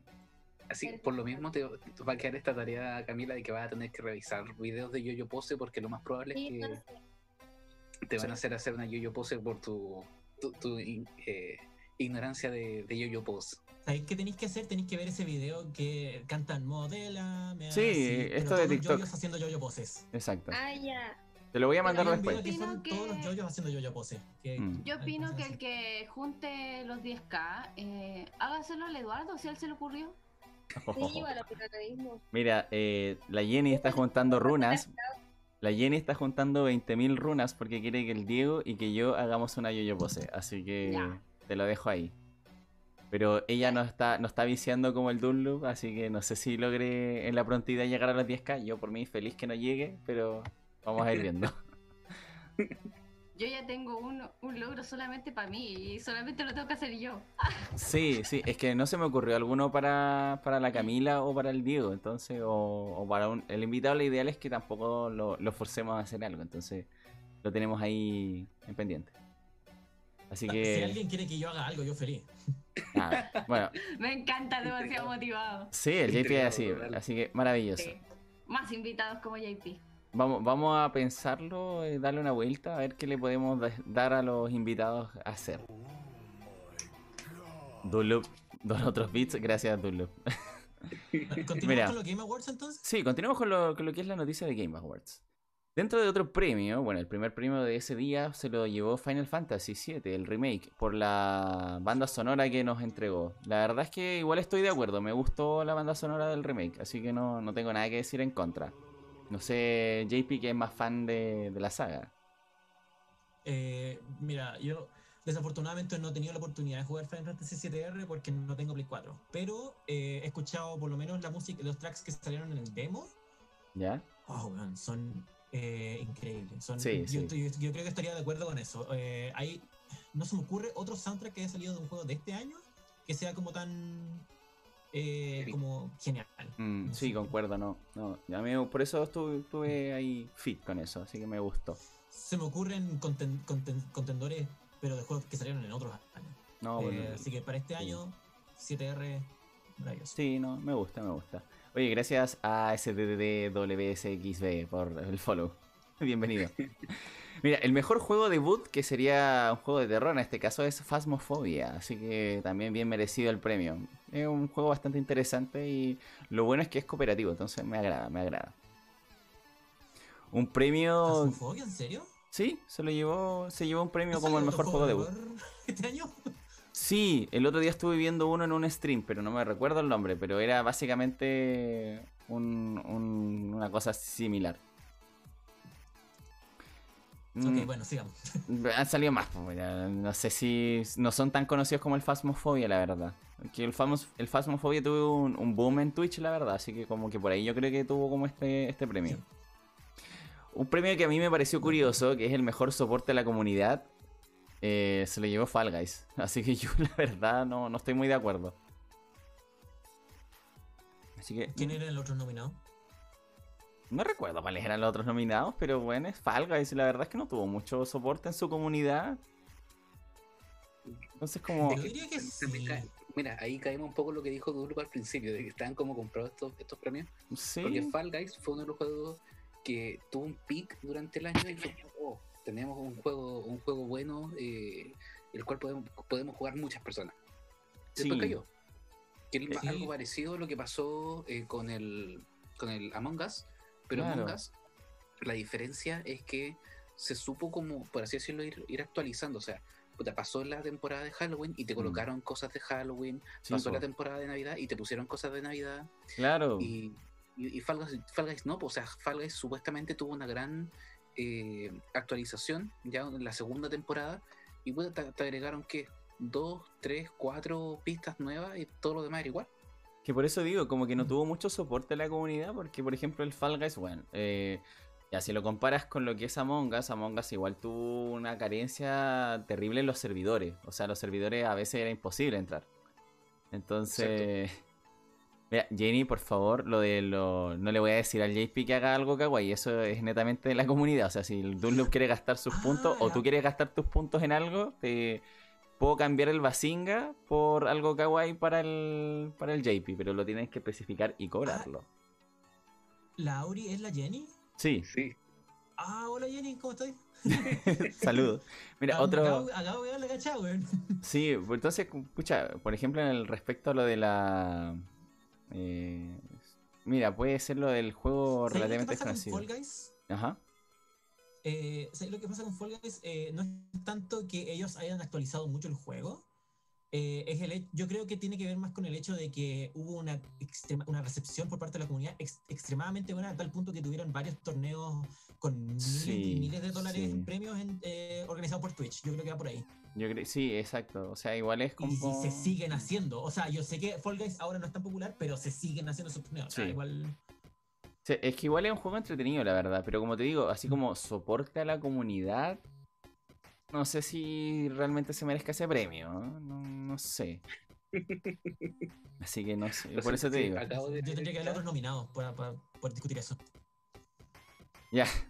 Pero eh, tanto el Nico como, como Jenny cobró un Basinga, pero este caso no es para la ardilla. No, no es para la ardilla. Este es para Juan Pablo, para que haga, haga algo kawaii.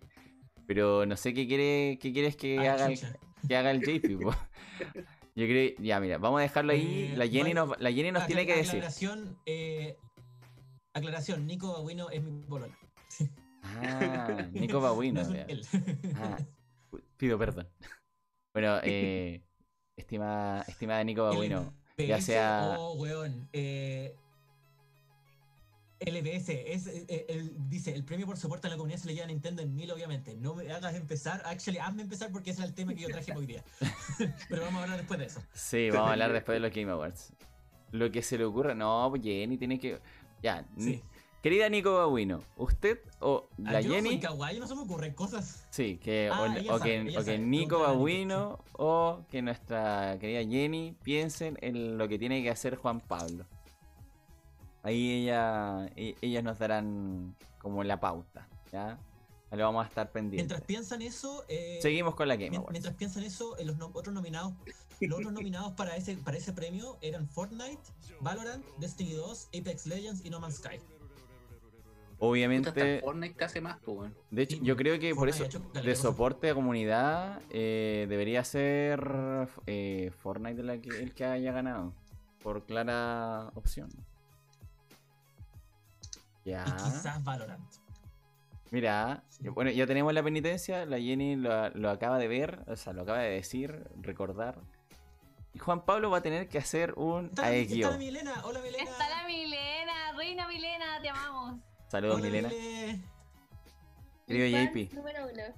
querido JP, tienes que hacer un Aegyo a pedido de la Jenny. ¿Qué es una guío? No es lo que estoy pensando y lo escribí mal, ¿cierto? Aegyo, no, no, eh, no es un... Aegyo es una cosa tierna, no es el ajegado, querido. Así que... ¿Cuándo le invitamos? Vamos a... Podría ser para... La Mile, la Mile causó cualquier furor, oye. Sí. Reina. Oye, Diosa Milena podría, podría venir en, en el especial de Navidad también. Podríamos invitarla para ese Sí, día. sí. la próxima semana. Dejémosla fija. Voy- estoy buscando lo que es una guío y esto es como una cosa como. Ya, pero necesito ver un video porque Google no está ayudándome. Proceda Juan Pablo. Bueno, Ya, lo, lo veo, lo veo mientras tanto sigue con los Game Awards mientras veo que de qué se trata esta wea. perfecto. El mejor juego de esports fue League of Legends. Eh, tiene cierto sentido, sí, sí, es popular. Ha sido uno de los precursores de los esports, así que ya, está bien. Se lo, se lo doy. Así que me gusta, me gusta. Algo para los de Smash y que probablemente Juan Pablo ya está al tanto. eh, y sí, Milena, puedes, puedes asistir vestida de duende al especial de Navidad. Eh, Sephiroth va a ser añadido como personaje a Smash, así que para algunos es una maravilla. Weón, eh, yo me acuerdo de cuando, cuando era la época del Brawl y, y pensábamos, weón, es posible ahora que metan monos que no sean de Nintendo Smash.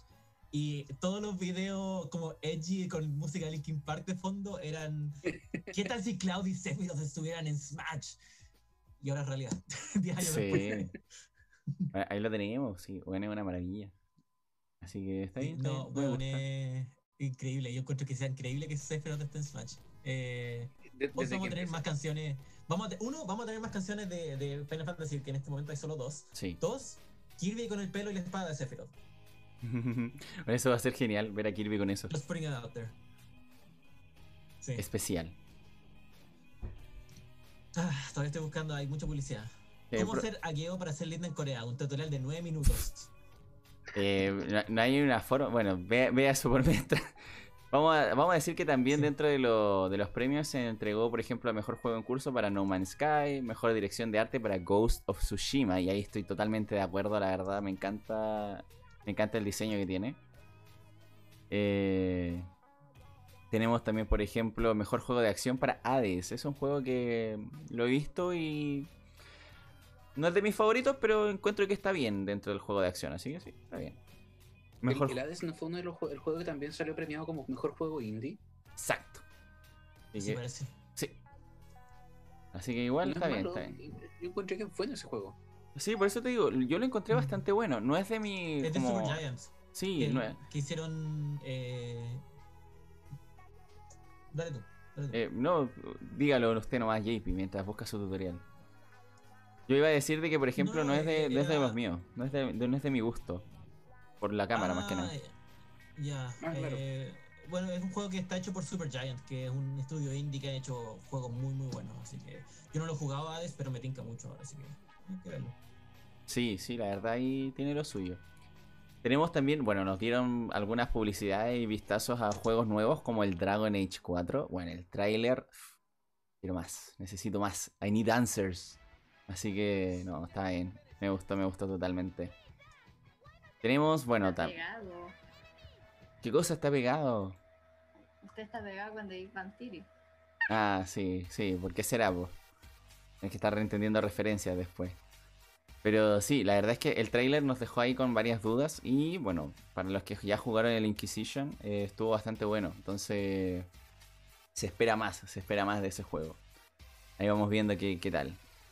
Bueno, The Last of Us, como ya también lo había mencionado Dunloop ahí en el chat, eh, se llevó el premio de mejor narrativa. Entonces, lograron también, creo, al parecer en este juego. Yo, como les digo, no lo he jugado, así que tampoco he visto videos porque lo quiero jugar, lo tengo, pero no lo he jugado. Así que Juégalo, también. weón, juégalo. Todavía no me paso el primero y queréis que juegue el segundo. ¿No, no, no terminaste el primero? No, ahí está abandonado. Oye, si tengo muchos juegos abandonados ahí en, en la Play One. Así que. Hay, hay que ver. Bueno, Tintin Cuarentino dijo: Volví. Era, era LBS Receptor. Acabo de descubrir que se puede cambiar el nick. Sí, sí, es algo, es algo interesante.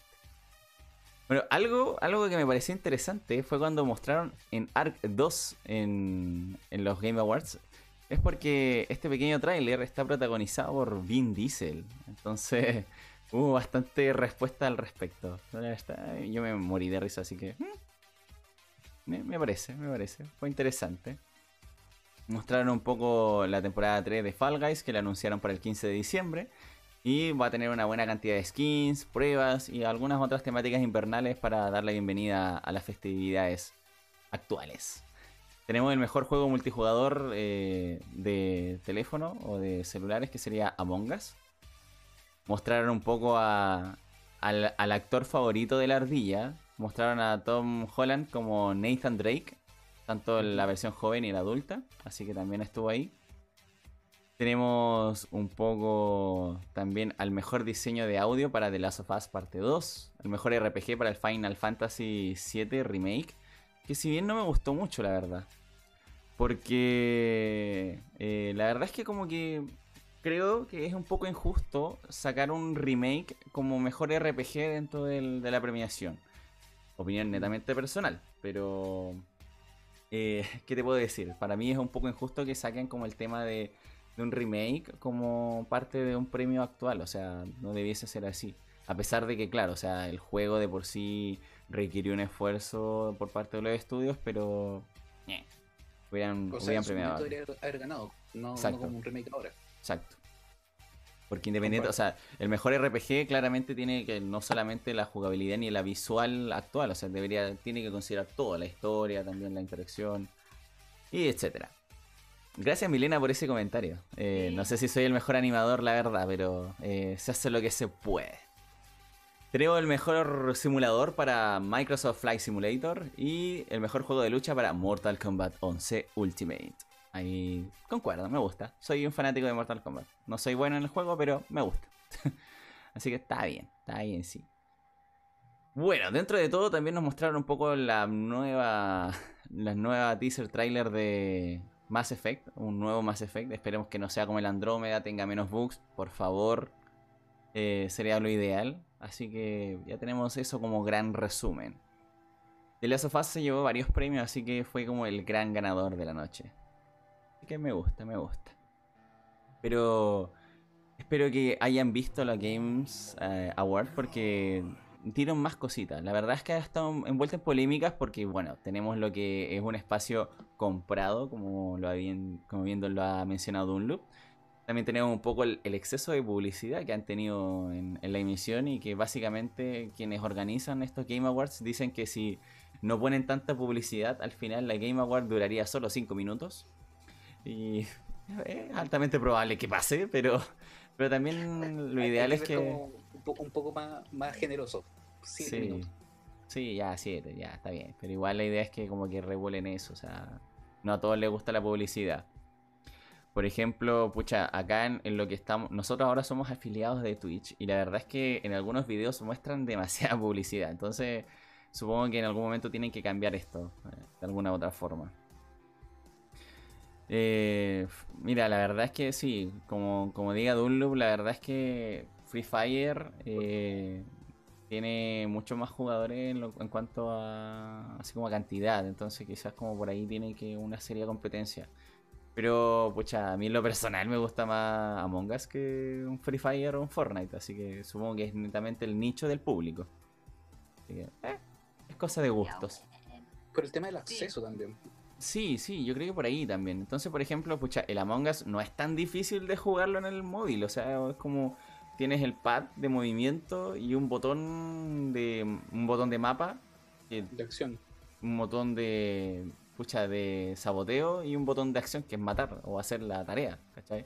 Y el resto se adapta un poco a tu a tu a tu a lo que sería un móvil, o sea, las tareas no son más complicadas que mover cables, una tarjetita de crédito y nada más, o sea, no es tan difícil. En cambio, por ejemplo, Free Fire igual requiere cierta movilidad con los dedos.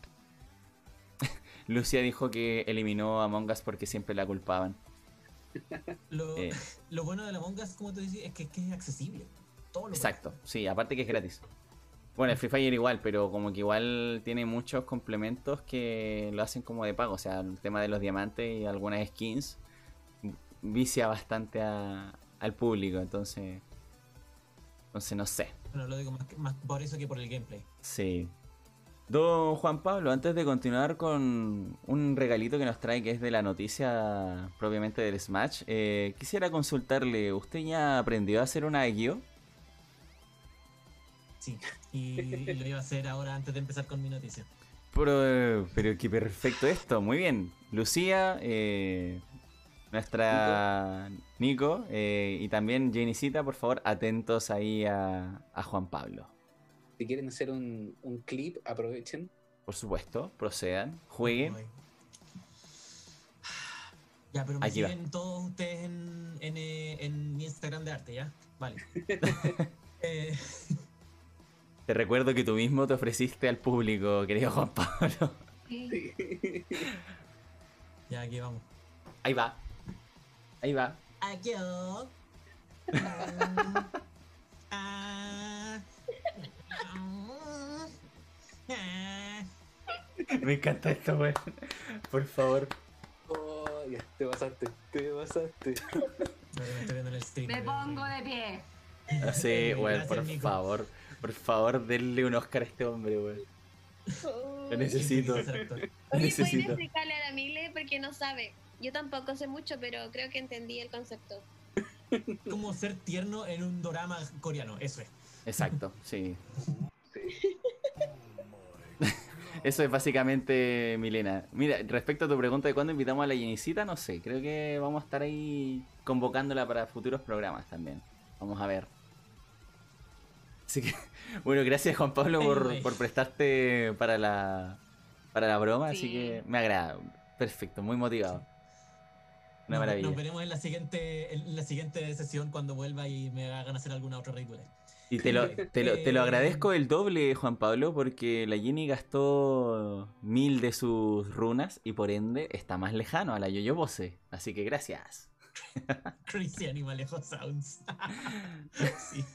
Ya. eh, em, bueno. eh, yo estoy. Quisiera hacer el prefacio antes de empezar. Que em, yo este año me estoy por titular de profesor. Y una de las cosas que más me enseñaron cuando, cuando me enseñaron a ser profesor era que planificara cosas. Todo lo que tenía que hacer para cuando expusiera era planificar cosas. Ahora voy a proceder a no hacer ni una de esas que me enseñaron y a tirar la cuestión de, de- de planificación por la borda porque yo llegué así súper a improvisar este tema. Eh, todos conocen a Nintendo. Exacto. Eh, todo, no- algunos, algunos amamos a Nintendo, otros eh, no, lo- no nos gusta tanto, pero todos tenemos, estamos de acuerdo en que sus desarrolladores son geniales y hacen juegos muy entretenidos. Eh, quizás recuerden hace unos 19 años, 19 años cuando sacaron un juego que se llamaba Super Smash Bros. Melee para la GameCube.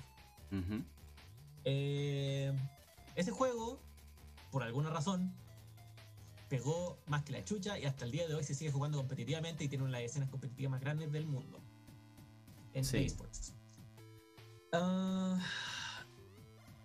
el problema de eso ahora, ah, bueno, hay varios problemas, es que uno, estamos en cuarentena, todos, así que no podemos juntarnos a jugar. Ujú. Eh, un juego que salió hace 19 años en una consola que tenía un internet de mierda y el juego por sí no tiene cómo jugar por internet. Ujú. Lo que hizo la comunidad en respuesta a esto fue desarrollar un mod llamado Sleepy. eh, que es un mod que, te per- que permite jugar, que le, que le da un modo multijugador por internet a Melee, emulado obviamente, porque no, no, lo- no pueden como hacer eso en el juego Te propiamente. tal. pegó. Me pegué. No, no, continúa. No, Jeffrey. no. Creo que Ah, es, la, perdón, es, eh, es la regia la que se ha, se ha pegado. Sí. Sí. Está como un poco quieta.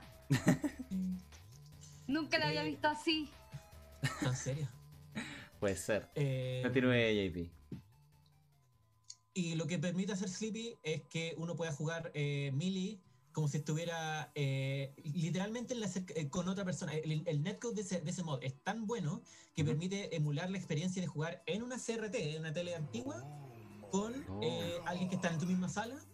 Y onda, el, el delay es como de un frame. Es una cuestión increíble. Eh, Ni siquiera el, el Smash Ultimate, que es el juego de Smash actual, Ujú. tiene internet tan bueno, tiene un netcode tan bueno.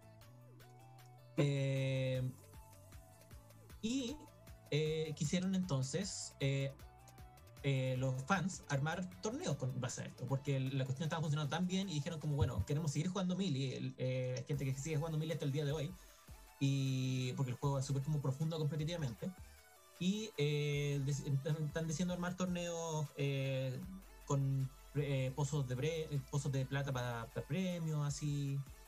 Y nada, pues la escena de Melee es muy apasionada y crearon esta cuestión que es increíble. Eh, y después está Nintendo, que por un lado sus desarrolladores son la raja y por otro lado su, su- la gente que está a cargo de relaciones públicas son horribles. Porque, eh, o sea, esto viene, esto, eh, viene pasando desde hace mucho rato. Eh, Nintendo, así como a muy grande, se lo puede resumir, muy a grande rasgo, porque esta es una historia súper larga. Y yo quiero que igual lleguemos a la parte central del podcast. Eh, Dato curioso, eh, llevamos casi las dos horas que dura el programa y todavía no entramos a la parte principal. Sí. ya, voy a tratar de hacer esto súper breve. Nintendo tiene una historia de, uno, no solamente no apoyar la escena competitiva de Smash, sea el Smash que sea, sino que también tiene una historia de salir de su camino para eh, activamente destruir lo- cualquier esfuerzo que se haga, no solamente de los fans, sino que de otras compañías, por tratar de hacer que eh, Smash sea un eSport de verdad. Con, eh, con eh, bueno, hay pa- hay patrocinio, pero con torneos como apoyados por Nintendo, con, no sé, como lo hacen otros esports, otros juegos de pelea, como uno puede ver que es, eh, Capcom apoya Street Fighter o, o Riot apoya League of Legends, ¿cachai?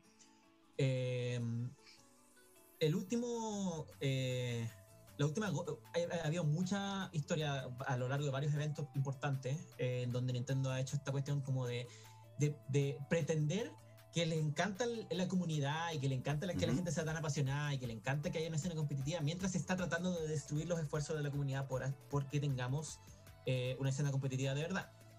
Eh, Don Love dice, ellos apoyan mucho la escena de Evo. Sí, sí el con apoyo quiere decir que permiten que el juego esté ahí, que utilicen su logo y que eh, pongan eh, publicidad de, porque el, mayor apoyo que dan es como, Olga, tengan un control de premios, así como un Pro Controller. Nos vemos en la siguiente Evo. Aprovechémonos de que, de que lo- los jugadores competitivos hacen todo su hacen toda su fama de- desde ellos mismos eh, para nosotros crear eh, invitacionales en donde los invitamos a ellos después no nos preocupamos de nunca más de la escena competitiva de Smash eh, anyway, estoy, estoy ranteando. Eh, la gota que rozó el vaso fue hace un par de semanas cuando se trató de organizar un torneo de Melee utilizando Sleepy. Eh, y Nintendo entró a decir como no pueden jugar no pueden hacer este torneo porque están utilizando un mod ilegal de nuestro juego que está pirateado y es como Oh. oh, ya. Para ser justo Nintendo está en todo su derecho legal de hacerlo. Pero ¿cuál es la alternativa? ¿Cachai? Eh, eh, ya no venden GameCubes ya no Mm. venden el Melee eh, Claro. todos los jugadores competitivos de Melee tienen su copia del juego, por lo tanto, no es ilegal emularlo. ¿Cuál es la idea? ¿cachai? ¿Qué, qué, qué- qué queda para la comunidad de Melee? Que no se puede juntar a jugar torneos. Eh, esa fue la gota que rebasó el vaso y eso ha desencadenado un movimiento en Twitter y en redes sociales eh, que piden básicamente que es como Nintendo ya no pretendan que les, que les interesa la escena competitiva y déjennos tranquilos. Si no, van a, si no van a apoyarnos, déjenos tranquilos, ¿cachai? Para nosotros hacer nuestros torneos. Claro. o dejen a las otras compañías que también tratando- están tratando de hacer esfuerzos por sacar adelante esta comunidad que ha sido construida solamente por los fans, eh, hacer algo, ¿cachai? Y, y desde entonces solamente han seguido cerrando cosas. Eh, sí, eh, lo que dice Tintín, eh, Tintín eh, básicamente es, eh, es un resumen básicamente de lo que he dicho. Sí. Han, Es hecho otro, cerrado torneos, o sea, han cerrado el stream de una final de un torneo de Splatoon que ellos mismos organizaron, porque la gente empezó a poner eh, como hashtag Free Melee, hashtag Save Smash en sus nombres de jugador. Cerraron el stream. Eh, Después procedieron a. eh, se supo que mandaron a cerrar eh, la producción de unos Joy-Cons customizados que tenían como las marcas y, lo- y los logos de Ética, que fue un, un- era un streamer que, por si no saben, era un streamer que tenía muchos seguidores y era muy famoso y era muy querido por la comunidad y él amaba mucho eh, Nintendo y Smash y todo esto y se terminó suicidando por problemas de, de salud mental, eh, que fue un, un- fue un golpe terrible para la comunidad porque era muy querido y tenía todos estos problemas con que estaba lidiando por dentro y se terminó suicidando, ¿cachai? Y tenía, esta pasión se, se tradujo en muchas cosas, entre las cuales estaba eh, esta cuestión de los, de los Joy-Cons personalizados que un fan hacía por cariño. El, el fan Mm. compraba los Joy-Cons, los pintaba y los revendía. Claro. No sé en qué terreno legal está eso, pero todo esto y muchas otras eh, eh, situaciones pasan por un tema eh, que es como Nintendo tiene el derecho legal de cerrar estas cosas, pero ¿por qué? ¿Cachai? ¿Por qué, ¿por qué se interesan tanto en cerrar esto? Eh, más allá de por un tema legal. Eh, es, es una cuestión que ha tenido la comunidad Smash, a la comunidad Splatoon, a, con la comunidad de varios juegos y, y- y escenas competitivas eh, muy eh, molestas y enojadas en este último tiempo con Nintendo, porque realmente eh, no hay no hay por dónde, ¿cachai? Tenemos que hay que seguir haciendo las cosas por como son. Eh, ya no podemos esperar nada más de Nintendo, porque ya con Big House, que fue el torneo de, de Sleepy que cerraron, eh, ya no se puede seguir confiando en que sus promesas van a cumplirse en algo Mm. eh, o cosas así. Entonces ahora es... Nada, hay que seguir haciendo los torneos así como chiquititos. Eh, Pero hay que seguir, eh, hay que seguir nomás, hay que seguir nomás con, la, con, el, con el movimiento en redes sociales. eh, hay que seguir jugando Smash, hay que seguir como demostrando la pasión por el juego y tenemos que dejar de pretender que Nintendo alguna vez va a hacer algo por ello. Claro, de hecho es como la grande, es como la gran eh, polémica que tiene Nintendo al respecto, porque al final no creo que hagan algo al fin y al cabo. O sea, No. es como lo que pasa con los derechos de autor de la misma música, porque por ejemplo en Twitch tiene como varios reclamos por lo mismo, como que varias gente que es Ah, como sí. igual te da como la opción a promocionar el producto. Entonces, como en el caso de Nintendo, es súper poco estratégica la, la metodología que toman, porque al final promociona su producto, la, pucha, la comunidad, como tú bien dijiste, la crearon los fans. Entonces, por ende, Mm. debiese, debiese ser mejor para la empresa eh, no darse la lata como con lo, con lo que es el, el tema de los derechos, pues. Entonces, es como... raro. yo creo que las leyes están un poco desactualizadas en ese sentido y, y sí, hay que proteger los derechos de propiedad. Yo, te lo, yo lo Mm. digo como desde el punto de vista de alguien que hace dibujos y está metido en esta cuestión donde la, la gente roba dibujos en internet todo el rato, pero... Pero cuando Mm. suceden estas cosas es como... eh, eh, Es puro, es puro, como, no sé cómo, se- no sé cómo decirlo, Nintendo siendo una corporación que igual no debemos quizás esperar mucho más de eso, Claro. en ese sentido, pero es, no sé. Es que como tú dijiste, pues igual No es sé complicado, esperar, eh, po. esa es la noticia. eh, Nintendo cierra. Sí, es complicado, no, no, no- es difícil ver qué se hace. Eh, entonces esa es la noticia. Nintendo cierra torneos de. de ¿Qué está pasando? Perdón, perdón. Lo que pasa es que, bueno, primero, primero eh, buenas noches, Old School. eh, gracias por, por haber Gracias, visto un ratito. Lo otro es que nuestra querida Milena dejó un poco el caos en el chat porque dijo Camila Velasco Reina Otaku 2021. Hice una de risa, por eso no empezamos a reír. Sí, no, no pudieron contenerse. Yo, yo me contuve, no me reí en voz alta, así que... Bueno, mira, Dunlop dice como, como él, como dice Dunlop en el chat, los derechos de autor son- se vencen y en algún momento o en algunos años la imagen de Mickey Mouse será legal. Y claro, sí, la verdad es que se vencen, pero aún así no deja de... No quita el hecho de que la empresa de Nintendo debiese ser más estratégica en ese sentido. O sea, aprovechar un poco la movilidad de los fans y... Y que estén como en la parada de estar como muy en contra, cancelar cosas, que arruinan al final la misma comunidad. O sea, si los, los fans están como enardecidos con, con el juego, hay que aprovecharlo. Hay que aprovechar esa movilidad que ellos, pucha, ya sea se muevan con ellos mismos estar con, con alguna solución o que de alguna u otra forma eh, se, se aborde el, tema. O sea, no es la idea que, que se vayan como a, la- a una cultura de la cancelación porque, porque sí, porque ni siquiera tiene justificación. Como dice Tintín, la verdad es que No Como vamos a- se quedaron en el, en el pasado Nintendo así. sí, sí, no vamos a esperar 150 años o mucho tiempo específico para usar algo que, como bien dice Tintín, ya es casi parte de la cultura de todos. Entonces, bleh, complicado. Es es como, eh, no me acuerdo qué compañía co- lo hizo con cuáles de sus juegos, pero creo que fue Guilty Gear o algo así, en donde los fans crearon como o, un- unos mods para jugar los juegos antiguos así muy, muy genial. Y se acercó la compañía a trabajar con ellos. ¿cachai? Como, Sí. ¿quieren, quieren trabajar con nosotros? ¿Por qué, no sé, ¿Por qué Nintendo nos acerca como, oigan, ve- vimos que desarrollaron un mod que literalmente hace jugable un juego de Mm. hace 19 años? ¿Por qué no quieren ayudarnos a, a- a mejorar el netcode de Ultimate que es basura, ¿cachai? Sí. De hecho, eso No, como que nada. esa parte sería una muy buena estrategia, po, porque al fin y al cabo reclutas como a la gente que básicamente tiene más inteligencia que tus propios programadores, po, weón. Entonces, Sí. No Para aprovechan mejorar el eso. producto que están tratando de vender ahora, ¿cachai? Claro. Como por último, si no quieren que, que juguemos Melee, ya, filo. Pero si, si reclutan a esa gente y mejoran Ultimate, sería increíble, ¿cachai? Mm. Sí, porque por ejemplo, eh, pucha, yo sigo una de las, una streamer que hace de repente como juegos con los fans y el Smash, bueno, es terrible. O sea, el, el lag con el que juegan de repente no, no, no lo hace jugable. Sí, no lo hace nada Eh, jugable. No, Smash Online es, es a ratos injugable. Sí. A, veces, a veces funciona, pero a veces, a veces no, es, no es consistentemente estable. Exacto, entonces como que por ahí deberían aprovechar como este, este tema de los fans, pero bueno. Gracias por traernos ese regalito de noticias, JP, la verdad, muy Nintendo interesante. Nintendo. Por otro lado, Sephiroth Smash, yay.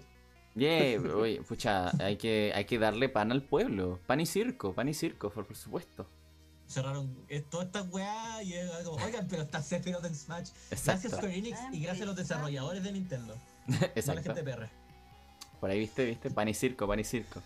Pero ya. ¿Estáis empezando a usar las estrategias del gobierno? por supuesto, por supuesto. No sé si, quiero decir una última cosita, no sé si se acuerdan hace no sé cuánto tiempo, pero fue un tema con Blizzard tratando de censurar a sus jugadores de Hearthstone. Sí, Me Sí, recuerda esa wea. sí, es muy parecido. Entonces, pucha, es- bueno, tomando también Blizzard que ha estado en el ojo del huracán respecto a las polémicas también actualmente, así que son empresas grandes que creo que no están teniendo buenas decisiones respecto a la comunidad. Entonces, es súper súper variable como las respuestas que pueden dar respecto a ciertos temas. Así que, Concuerdo. Que Blizzard también tiene una tiene, tenía, o por lo menos tenía, no sé ahora, comunidades muy muy apasionadas por sus juegos y Blizzard Mm. haciéndose los cagar. como- Pucha, por ejemplo, Heroes, la verdad es que fue en decadencia hasta que ya se pudrió todo. Eh, Overwatch, la comunidad está casi muerta, esperando a que salga el 2 para revivir el juego. Eh, Diablo, Starcraft Diablo, por favor, no me hagan hablar de Diablo. o Diablo, please. Eh, Starcraft, eh, bueno, cerraron, ya no hacen más cuestiones Exacto. con eso, pero ahora bueno, todo Hearthstone y WoW. Destiny, mm, no sé si lo considerarlo propiamente de Blizzard, pero también tuvo... Activision Blizzard, es lo mismo. igual ha estado bastante bajo respecto a la comunidad, o sea, tampoco ha tenido mucho auge. El WoW, bueno, el WoW se mantiene a flote porque, bueno, nos falta el weón viciado que lo juega, como yo, así que eh, Es parte del problema. eh, soy parte del problema. mencionabas tú, lo iba a mencionar yo. claro, así que por ahí va un poco el tema. Y como dice Tintín, la verdad Activision Blizzard es frustrante, sí, en todo, en Es general. frustrante. A mí Mm. ya se me cayeron a hacer. Yo era muy fan. Yo, de hecho, yo siempre me acuerdo que StarCraft 1 y Warcraft 2 eran como mis primeros juegos de computador de la vida, así. Mm. Y ahora ya están completamente por debajo del suelo para mí. Es triste y Nintendo va en la misma dirección. Sí, pues, entonces esperemos que, pucha, por- por- en el caso de Blizzard creo que se mantiene mucho a flote gracias al tema como de... Está el WoW, eh, tenemos también un poco el- las esperanzas de que los diablos que vayan sacando sean buenos o sean mejores. Ah, así que vamos a ver qué onda. Eh, per se, prácticamente todas las cabezas de Blizzard original se fueron a hacer su propio estudio. Sí, sí, concuerdo con Tintín. Eh, ah, ¿Cómo se llamaba el estudio? Era. Sí, pero tiene razón. Se fueron a hacer Sí. su propio estudio y esperemos que hagan algo genial ahora. Bueno, ahí vamos a ver cómo va reaccionando la grande empresa y esperemos que Nintendo no decaiga a ese nivel. Eh, Ojalá. Yo no sé si esperar eso. Ten, ten fe y esperanza, Batman. Ten fe y esperanza. Mira, la verdad, la, la extensión de las noticias de hoy día ha sido abismal. Pero eso lo hace más entretenido. La verdad, no sé, mira, el de la única que tengo dudas es de mi panelista Regia, que a veces está como muy muerta de sueño. Entonces, como que por ahí tampoco quiero forzarla a que se quede. Pero hoy día dijo que durmió mucho, así que hoy día se queda. No, sí, me voy a quedar. Me voy a quedar en el Para. más. Si me voy a morir, voy a decir. Muy bien, muy bien. no, parece que la ardilla no va a alcanzar a exponer porque le toca el último.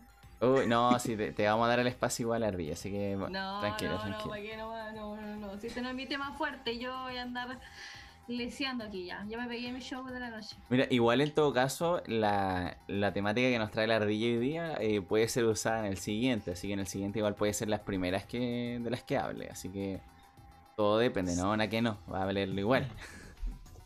A no ser que, bueno, bueno, ahí depende si es que cobran otro basinga para la ardilla, pero ahí vamos a ver. Bueno, la temática que nos trae hoy día, hashtag free ardilla. La temática que nos trae hoy después de dos horas y un minuto de, de hablar de noticias. Sí, luego de dos horas y un minuto de hablar muchas noticias, hoy día nos vamos a la temática que nos trae a reunión el día de hoy. Hoy día vamos a hablar de la cultura del cómic. La cultura del cómic involucra varias cosas. Hoy día también no voy a ser yo el que va a hablar primero. El que, la que va a hablar primero hoy día va a ser nuestra querida Regia Velasco. Así que, por favor, ilumínenos con su, con su temática del día de hoy. La temática de hoy, bueno, yo tengo que partir hablando nuestra pequeña introducción. Nosotros hoy día vamos a hablar sobre los cómics a un nivel general, ¿cierto? Ya sea cómics, historieta, manga, mangua, que obviamente va a ser un poco más profundizado más adelante por mis compañeros. Yo voy a hablar en general. ¿Ya? Primero tenemos que entender qué es lo que es un cómic o qué se entiende por un cómic, que es eh, un relato que se desarrolla por viñetas o los típicos cuadros, ¿cierto? Que contienen ilustraciones y que pueden contener textos, lo cual es en su gran mayoría, ¿cierto? Ahora, eh, el género del cómics o el cómics, hay como, como dos eh, o, como líneas que dicen que el cómics nació hace desde el principio del, del siglo XIX o que nació ya con el origen de la historia, ¿cierto? Porque eh, en Egipto, en el Imperio Romano, en las pinturas rupestres, eh, ya habían ilustraciones precursoras que se consideran, de alguna mirada, como eh, antecedentes o antecesores de lo que es hoy el cómics moderno, ya que con- contienen, ¿cierto? Una narrativa gráfica que cuentan una historia a través de, ¿cierto? Un medio visual que no tiene sonido, ya que eso es básicamente lo que es un cómic, ya. Entonces aquí, dentro de lo que yo estoy investigando, porque obviamente tampoco es un tema como, al igual que la ardilla, que yo maneje en profundidad como mis compañeros, pero de acuerdo a la investigación que realicé, eh, pasaba esto, que había personas que señalaban, ¿cierto?, y que los cómics comenzaban, ¿cierto?, en el siglo XIX con la introducción de la imprenta, y otros que decían que en el fondo venía de eh, anterioridad, ¿cierto?, con eh, las culturas eh, eh, antiguas, ¿ya? Por decirlo de alguna forma. Entonces, ya con la introducción de la imprenta en Francia, ¿cierto? Es donde se empiezan a crear los primeros, o hay antecedentes de los primeros cómics. Ya acá nombran eh, en varios artículos a Au- Aucas y Aleluya, ya en Francia, que eran eh, originarios del siglo XVI, pero que alcanzaron el esplendor en 1820, ¿ya? Eh, y aquí con, con- comentaban o contaban historias que mediante ilustraciones directamente y, y que no contenían texto en, su- en los dibujos, pero sí al pie de la imagen. ¿ya?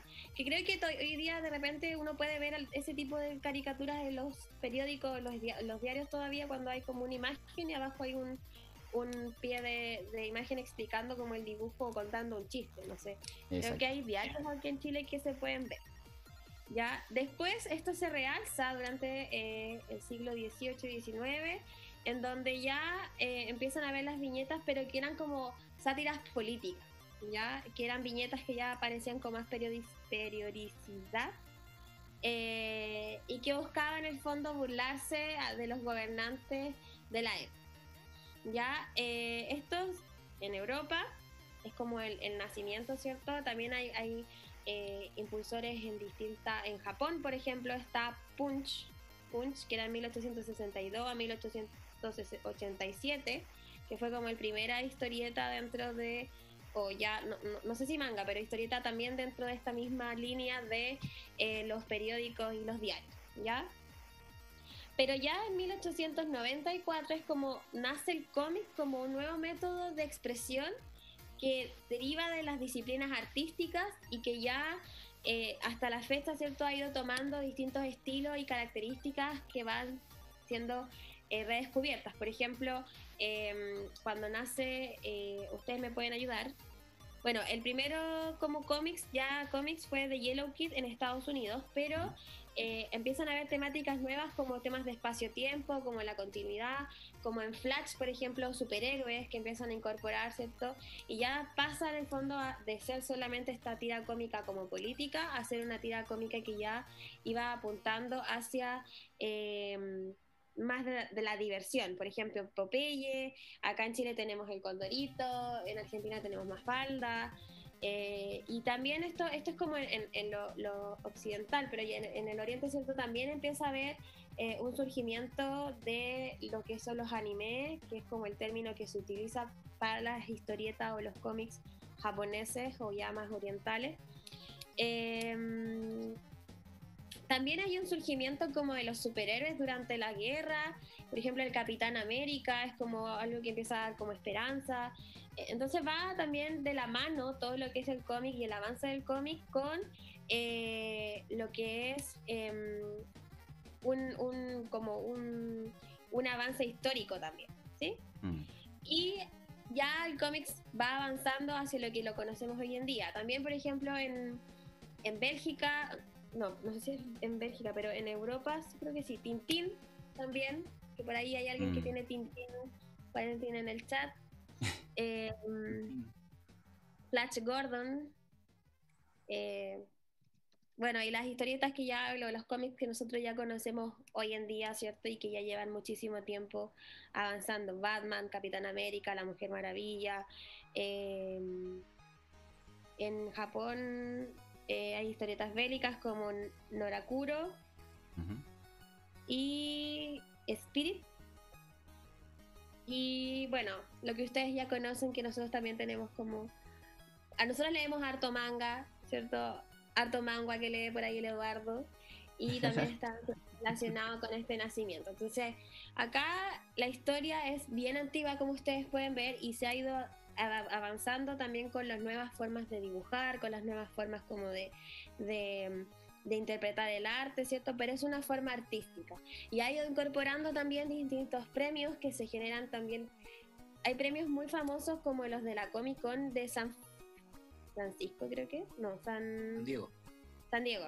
¿sí? A ellos hay varios premios que en el fondo eh, tienen muchísimas categorías que son como los principales y que en el fondo son los que van eh, orientando y, eligiendo cuáles son como los más premiados o los que tienen más, mate- más eh, o que son de mayor, prestigio. Y siempre evalúan como el dibujo, la trama, em, como el direct, no sé, muchas categorías en general de las que yo también desconocía y son premios igual importantes, casi como un, eh, no sé, un Oscar, si lo pudiésemos Mm. extrapolar a eh, lo que es eh, el cine, ¿sí?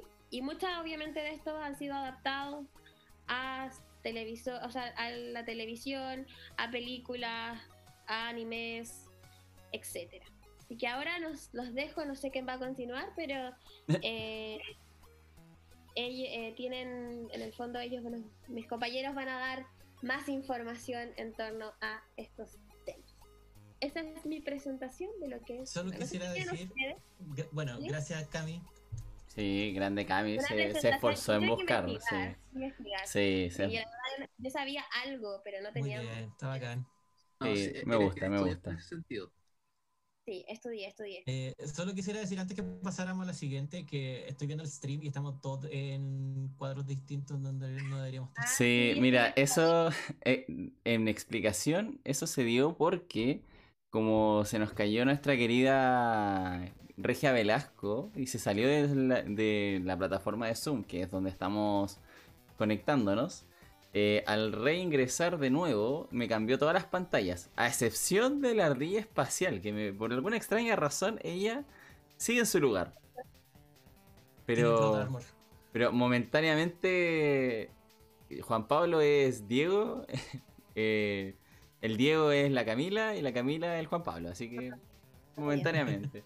Obviamente, No. Hay harta diferencia con- entre, entre stream y realidad porque nunca podría ser tan popular como la Camila. claro, sí, sí, sí. La, fortuna es que yo no juego con sus, con sus camaritas, yo estoy aparte, así que yo no juego. Maravilloso. ¿Te crees VIP? Soy. VIP, por supuesto, el presentador. No, pero mira, la verdad es que la historia de la Camila, a todo esto, yo voy a ser el siguiente en hablar porque mi parte va muy relacionada a lo que no, lo que es la historia de, de lo que es el cómic.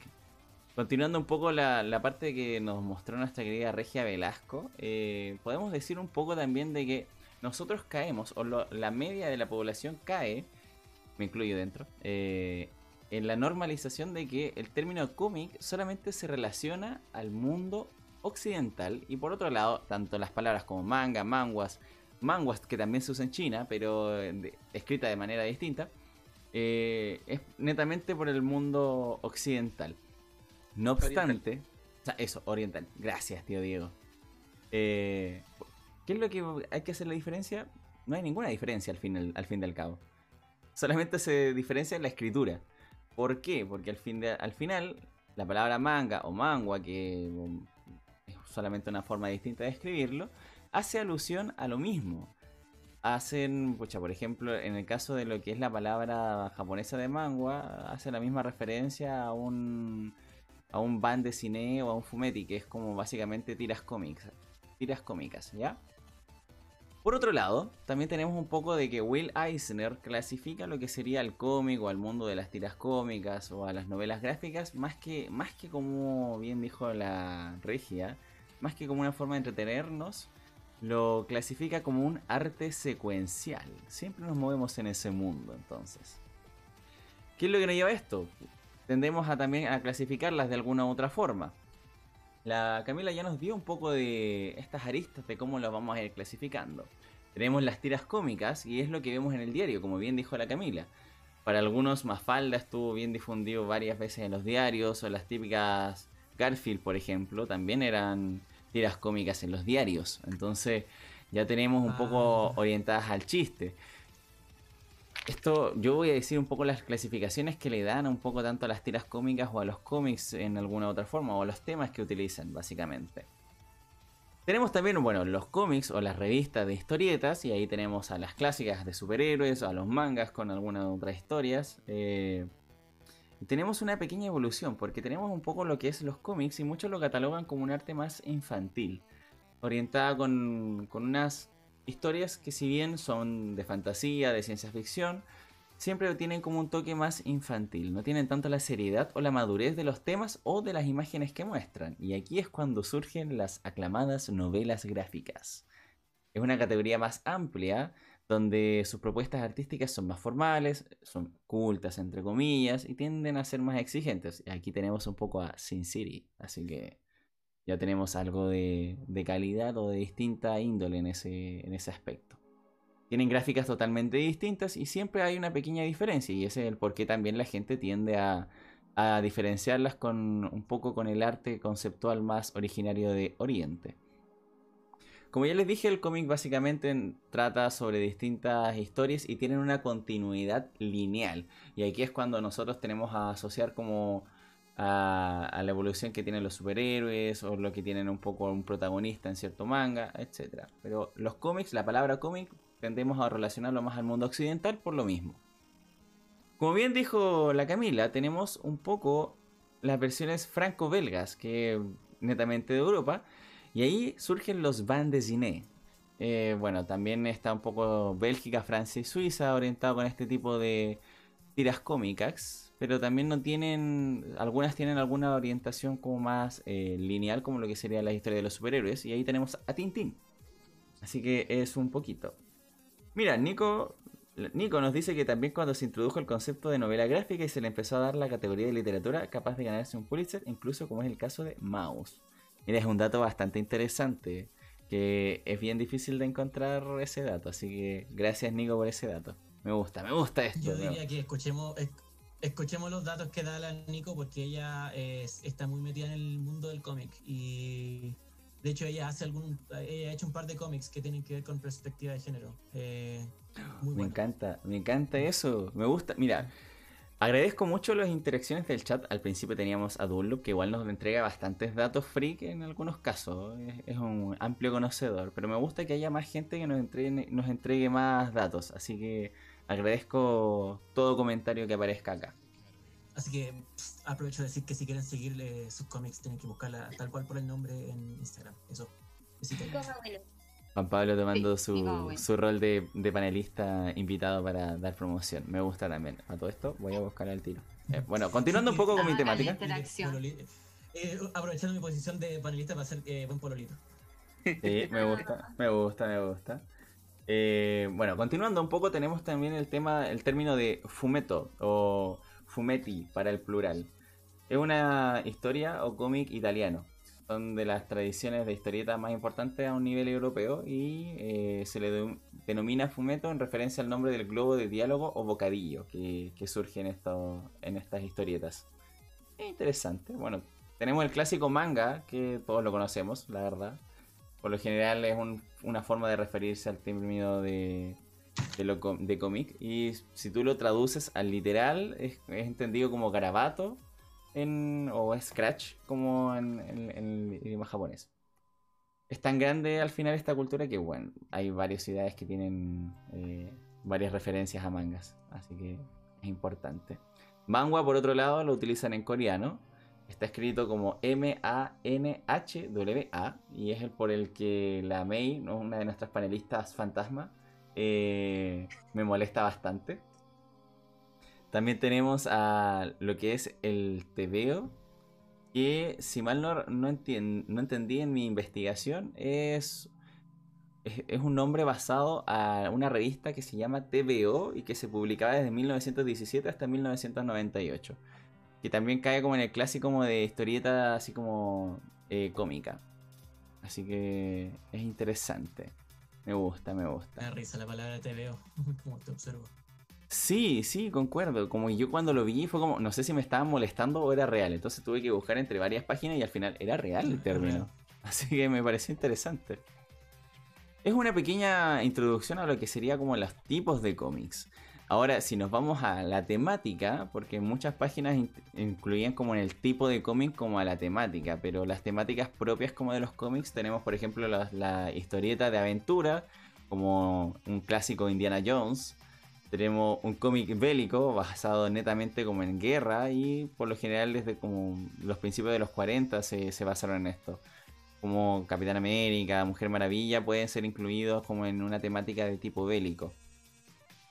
Tenemos, por ejemplo, cómics humorísticos, y ahí caemos como en Punch Judy, o, o sea, Punch and Judy.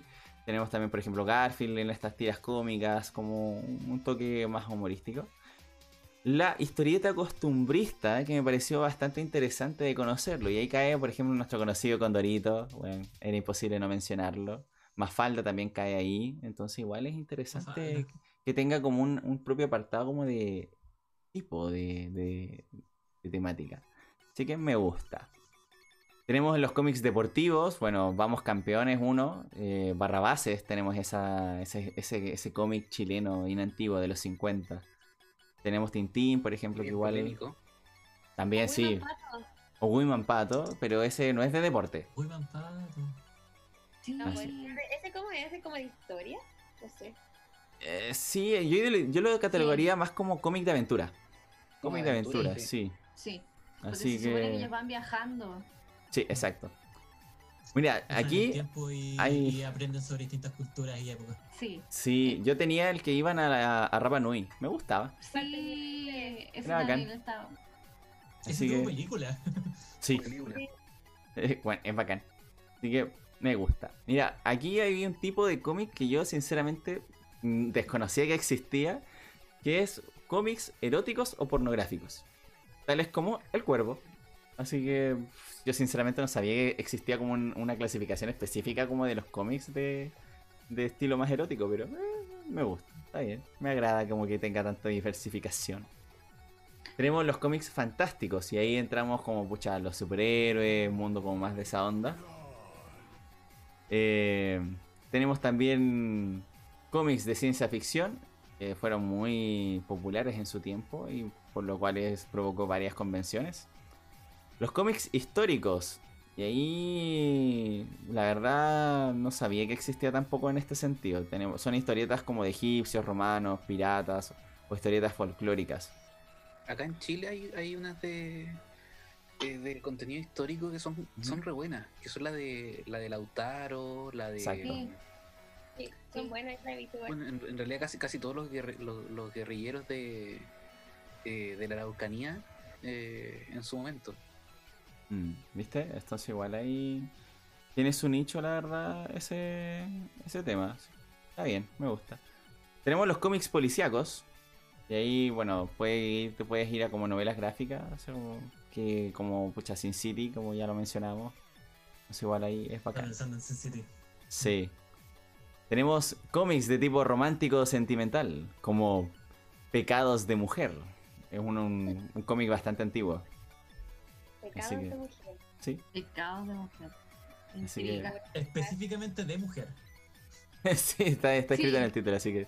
Obviamente muy machista, mí. Sí. Claro, es que igual hablan la así época. como... Partiendo con hablan el título. Sí, partiendo con el título sí, pues y obviamente hablan así como temas de conflictos, desvanecencias, aventuras y desventuras referentes al enamoramiento, amistad y el amor y cosas como más asociadas a lo que en ese entonces asociaban con, con el género femenino. ¿Sabes? Entonces, claramente son cómics ¿Cuál- bastante funables. ¿Cuál es ese entonces? Años antiguos del machismo, donde estaba más fuerte el machismo. O sea, toda la historia occidental. O sea, O sea, Toda la actualmente. historia del mundo, en realidad. Toda la historia de la ¿Cuándo ha sociedad estado, humana. ¿Cuándo ha estado soft el machismo? Pregunto. Mm. Pucha, ahora, lo, o sea, no es soft, pero sí yo creo que ahora como que no, no tienes como esta perspectiva de antes, porque la mujer específicamente, así como el- la clásica, la clásica broma de los, de los niños rata en internet, así como anda a la cocina, que se, que, que se incluía como las mujeres como más a un rol más de cuidado de casa, ¿sabes? Años 50, 60. Entonces como que por ahí va. De hecho en varios juegos igual lo nombran como ese estilo. Así que... mm. Mira, Nico menciona que también está el cómic periodístico, de autores que van a guerras a reportar y luego narrar lo que vieron. Uh. Oye, quiero ver eso. Necesito buscar uno de esos. Mira, Tintín nos dice ¿Tenemos Funet. referente, Funa, Sí. sí. hay que funarlo. Eso con- Una, al toque. Sí. Es lo que Eh, hay, bienvenidos al Rincón de Otakon, donde, donde toda la funa está metida subyacentemente en todos los temas. por supuesto. Pero mira, Se van todas a Ovalle. voy a terminar en Rey Hurtado, el destino de la funa, de la funa final. Mira, Nico, bueno, es- Nico nos dice como Joe, Joe Sacco. Es el, él es el que hace cómic periodístico más famoso. Se había olvidado el nombre. Uy, voy a buscarlo. A ver, Joe Sacco. Voy a dejarlo escrito. Permiso, Joe Sacco. Gracias. Yo, yo saco qué cosa. Es... El sombrero. Sí, sombrero. Yo me saco el sombrero por ustedes. Saco el sombrero ante estas ¿Echaban de ver temáticas. mi humor de, de papá?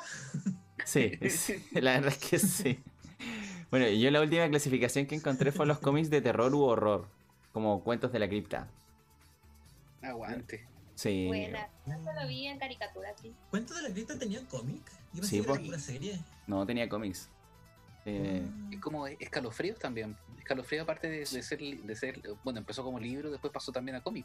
exacto. Escalofrío sí cachaba, pero Cuentos de la cripta no, no sé. Era... Mira, qué bueno. Sí. De hecho, ha- hace unos años atrás, de, un, un número de cuentos de la cripta se vendió, pero puta, por una cantidad exorbitante de dinero. Exacto. Creo que uno de los, primer- uno de los primeros números de Cuento de la Cripta se vendió por una suma muy grande de dinero. Obviamente menos que el número uno de Superman, pero, pero sí, con, harto, con harta plata. Exacto. Sí, sí, es famoso cuento de la cripta. La, la Jenny dice que me voy a tener que ir con el Nacho River todo. Sí, tal vez. Tal vez. Es bastante probable. Es bastante, altamente probable. menos. Claro, por ahí va. Pero mira, la verdad es que, bueno, habían varios tipos que describían como la temática, así que faltan bastantes. Así como, por ejemplo, los que mencionó Nico, así como del estilo periodístico. Yo no encontré ninguna página que hicieran alusión a ellos, pero, pero si Nico lo dice y como dijo JP, bueno, tiene que, tiene que ser bacané. Por cómo lo describió, me gusta. La Nico sabe de cómics. Sí, así que me agrada completamente. Fue una pequeña, un pequeño resumen de mi temática. La verdad es que traté de hacerlo expedito para que igual nuestro panel no muera en el intento de, de terminar las temáticas. La siguiente persona que creo que le toca hablar es a nuestro, bueno, ahora está en pantalla para ustedes como Cami Velasco, pero es nuestro tío Diego Sama. Así que, querido Thor, por favor, ilumínenos con su temática. Hablando de cómics, estamos todos como el, el meme de Spider-Man donde se apunta al otro Spider-Man. Sí. sí. Mira, Nico nos dice que también está el cómic Underground, que partió con Robert Crumb y los cómics Punk, también llamados cómics, con X. Mira, también es un dato bastante interesante, pero sí. Buen dato. Necesito buscar todo. Un dato, un dato freak con respecto a, a la, a la información que estabais dando recién. Eh, ¿Ustedes sabían que Oti, el, el perrito que aparece con Garfield, eh, llegó a la casa pero no era de no era de John? ¿No? No, no sabía eso. Como se metió a la casa, ¿no? ¿Cómo? ¿Cómo? ¿Cómo? Antes eh, John tenía vivía con un compañero de, de casa y ese Ya. era el verdadero dueño de Oti. Y Oh. después ese, ese dueño desapareció así como porque puta, no, no aportaba mucho. Así que en el- los cómics, en esas tiras cómicas que salían en los diarios de Garfield, Empezó saliendo ese, ese como compañero de, de, de casa y después empezó a desaparecer y quedó solamente John, Garfield y, y Otis. Entonces Oh. Otis nunca fue de, de John, pero después terminó siendo porque el otro tipo no, no sigue apareciendo. Oh. Morirme no sin siguió saber apareciendo eso. porque. porque no aparecía más en los cómics o por alguna razón de la historia. No, dejó de- dejó de aparecer en las tiras cómicas. Claro, por la popularidad del personaje a lo mejor. po. Entonces, es razonable y es entendible respecto a la popularidad, pero sí, es muy sad. Bueno, si, si hace- si hacemos un, un análisis, tal vez puede ser. Pucha, dos hombres viviendo juntos en, una, en, un, en un Estados Ah, Unidos claro. relativamente segregador. Volvemos a las funas. Buen Exacto. punto. Puede que. eh, Nos fuimos para Valle otra vez. puede que tal, tal Sí. vez por, por lo mismo empezaron a, a sacar a ese personaje. Mm, sí. Bienvenidos al rincón de Otacón donde estamos en Ovalle. Oye, nuestra locación par- partió en Coquimbo, weón. Después vamos a terminar en Ovalle. No sé dónde vamos a terminar después. Yo solamente estoy haciendo una interpretación, no lo comparto. Ya, claro, eh, después, después, de, después de haberlo mencionado ya. Bueno, recordamos nosotros que la- somos- especialistas en interpretar cosas, así que. Depende, todo De depende. hecho, usted- ustedes cuatro son psicólogos. so- La hipotenusa. Claro. Pero sí, mira. hipotecaria. Oye, es un, es un dato freak de aquellos, weón. Podía morirme sin saberlo y no era necesario Sí, hacer sufrir a- al sí, mundo con, la- con Otis, pero ya, está bien, se acepta. Es como por así decirlo, Otis fue, fue eh, abandonado en la casa de John. Y Sí. John lo aceptó, Sí, lo adoptó.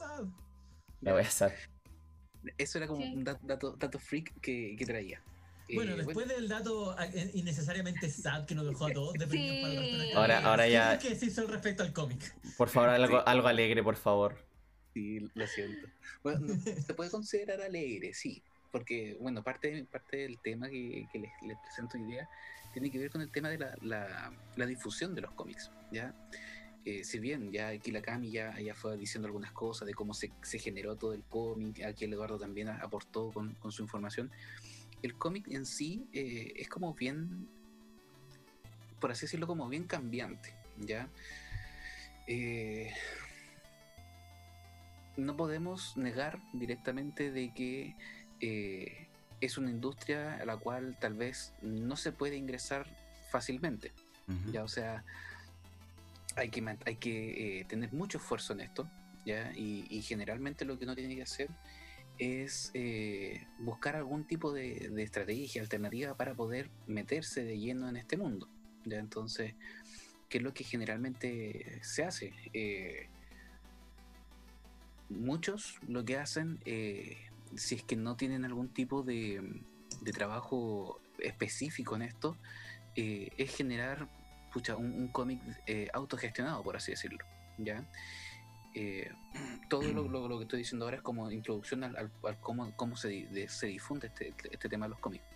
Entonces, claro, cuando uno hace eh, este tema de la- del auto, el autofinanciamiento de cómics, uno lo puede hacer de, de distintas maneras. ¿ya? O sea, uno puede ir ahorrando, ir vendiendo alguna, algunos de estos productos y después ir sacándolo a la venta, tal vez a, a mayor escala.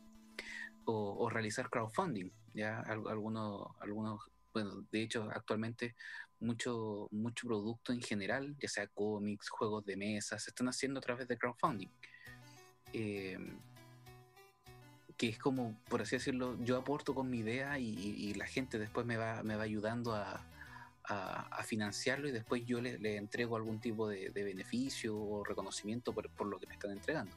Claro. Entonces, eh, todo esto, todo esto como para crear tu propio cómic, eh, llega, por así decirlo, a, a este punto en donde si tenemos nuestro producto, bueno, nuestro producto, lo ideal es que la gente lo revise, la- lo ideal es que la gente lo, lo consuma, por así decirlo, ¿ya?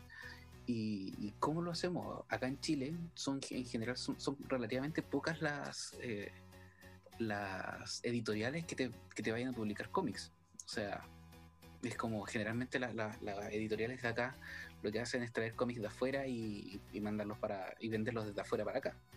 Mm. Eh, y de hecho se ha, se ha- se ha popularizado mucho y se ha masificado mucho estas tiendas, eh, por ejemplo en, en internet o en Instagram, que, que traen cómics de afuera y, y que en base a eso te, te los venden. O sea, eh, la industria del cómic, por así decirlo, todavía está en un auge aquí en Chile. ¿ya? Y digo un auge porque se está generando más, más con, con respecto a esto.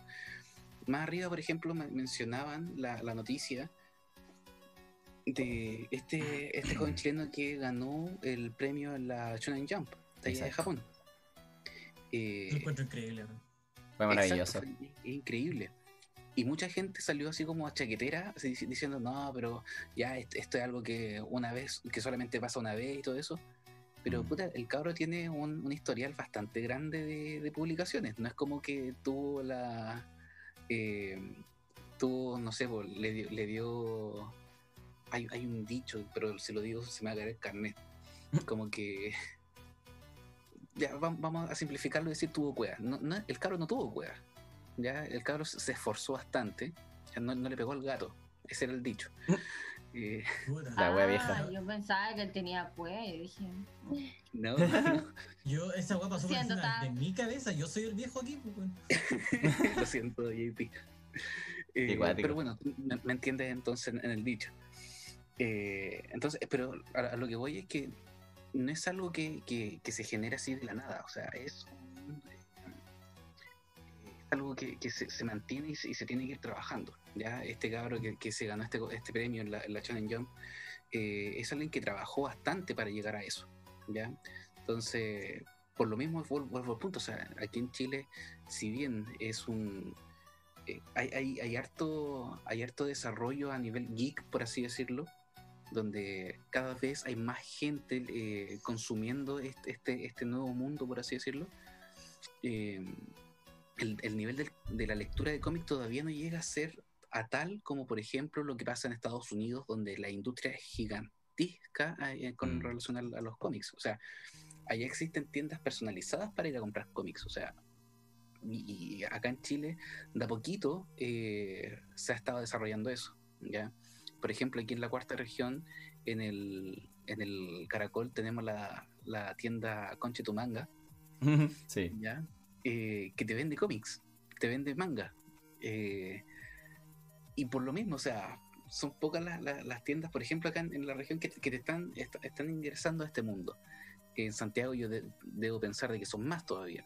Claramente. Eh, En Santiago, pero- eh, en Santiago tenemos, o sea, en Santiago hay varias tiendas especializadas de cómics y de manga. No, sabría- no sabría decirte cuántas ni cómo se llaman, pero existen y ahí son, iguales son varias. Pero, pero comparto lo que decís tú, igual sigue siendo una industria, a pesar de que ha pasado mucho tiempo y se ha hecho mucho progreso, sigue siendo una industria muy emergente. En exacto, pañales está la cosa. Sí. exacto. Igual cosas como Salvat ha, favorecido un poco que también que se difundan cosas, pues. Como estos Sí. especiales como los de tapadura, que saquen Claro. como cómics más bonitos. Claro.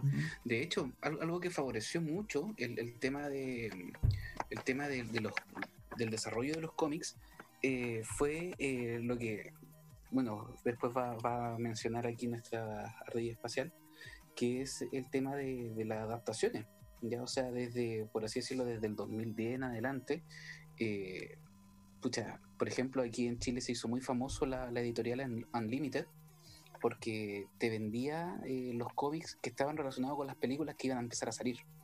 Ya, o sea, puta, va a salir la película de, de X-Men Apocalypse, te vendían una, un set de cómics que tenían relación con, con X-Men, por ejemplo. O cuando salió la película de, de, los, de los Vengadores, te vendieron, eh, vendían, por ejemplo, el pack completo de, eh, de los nuevos Vengadores.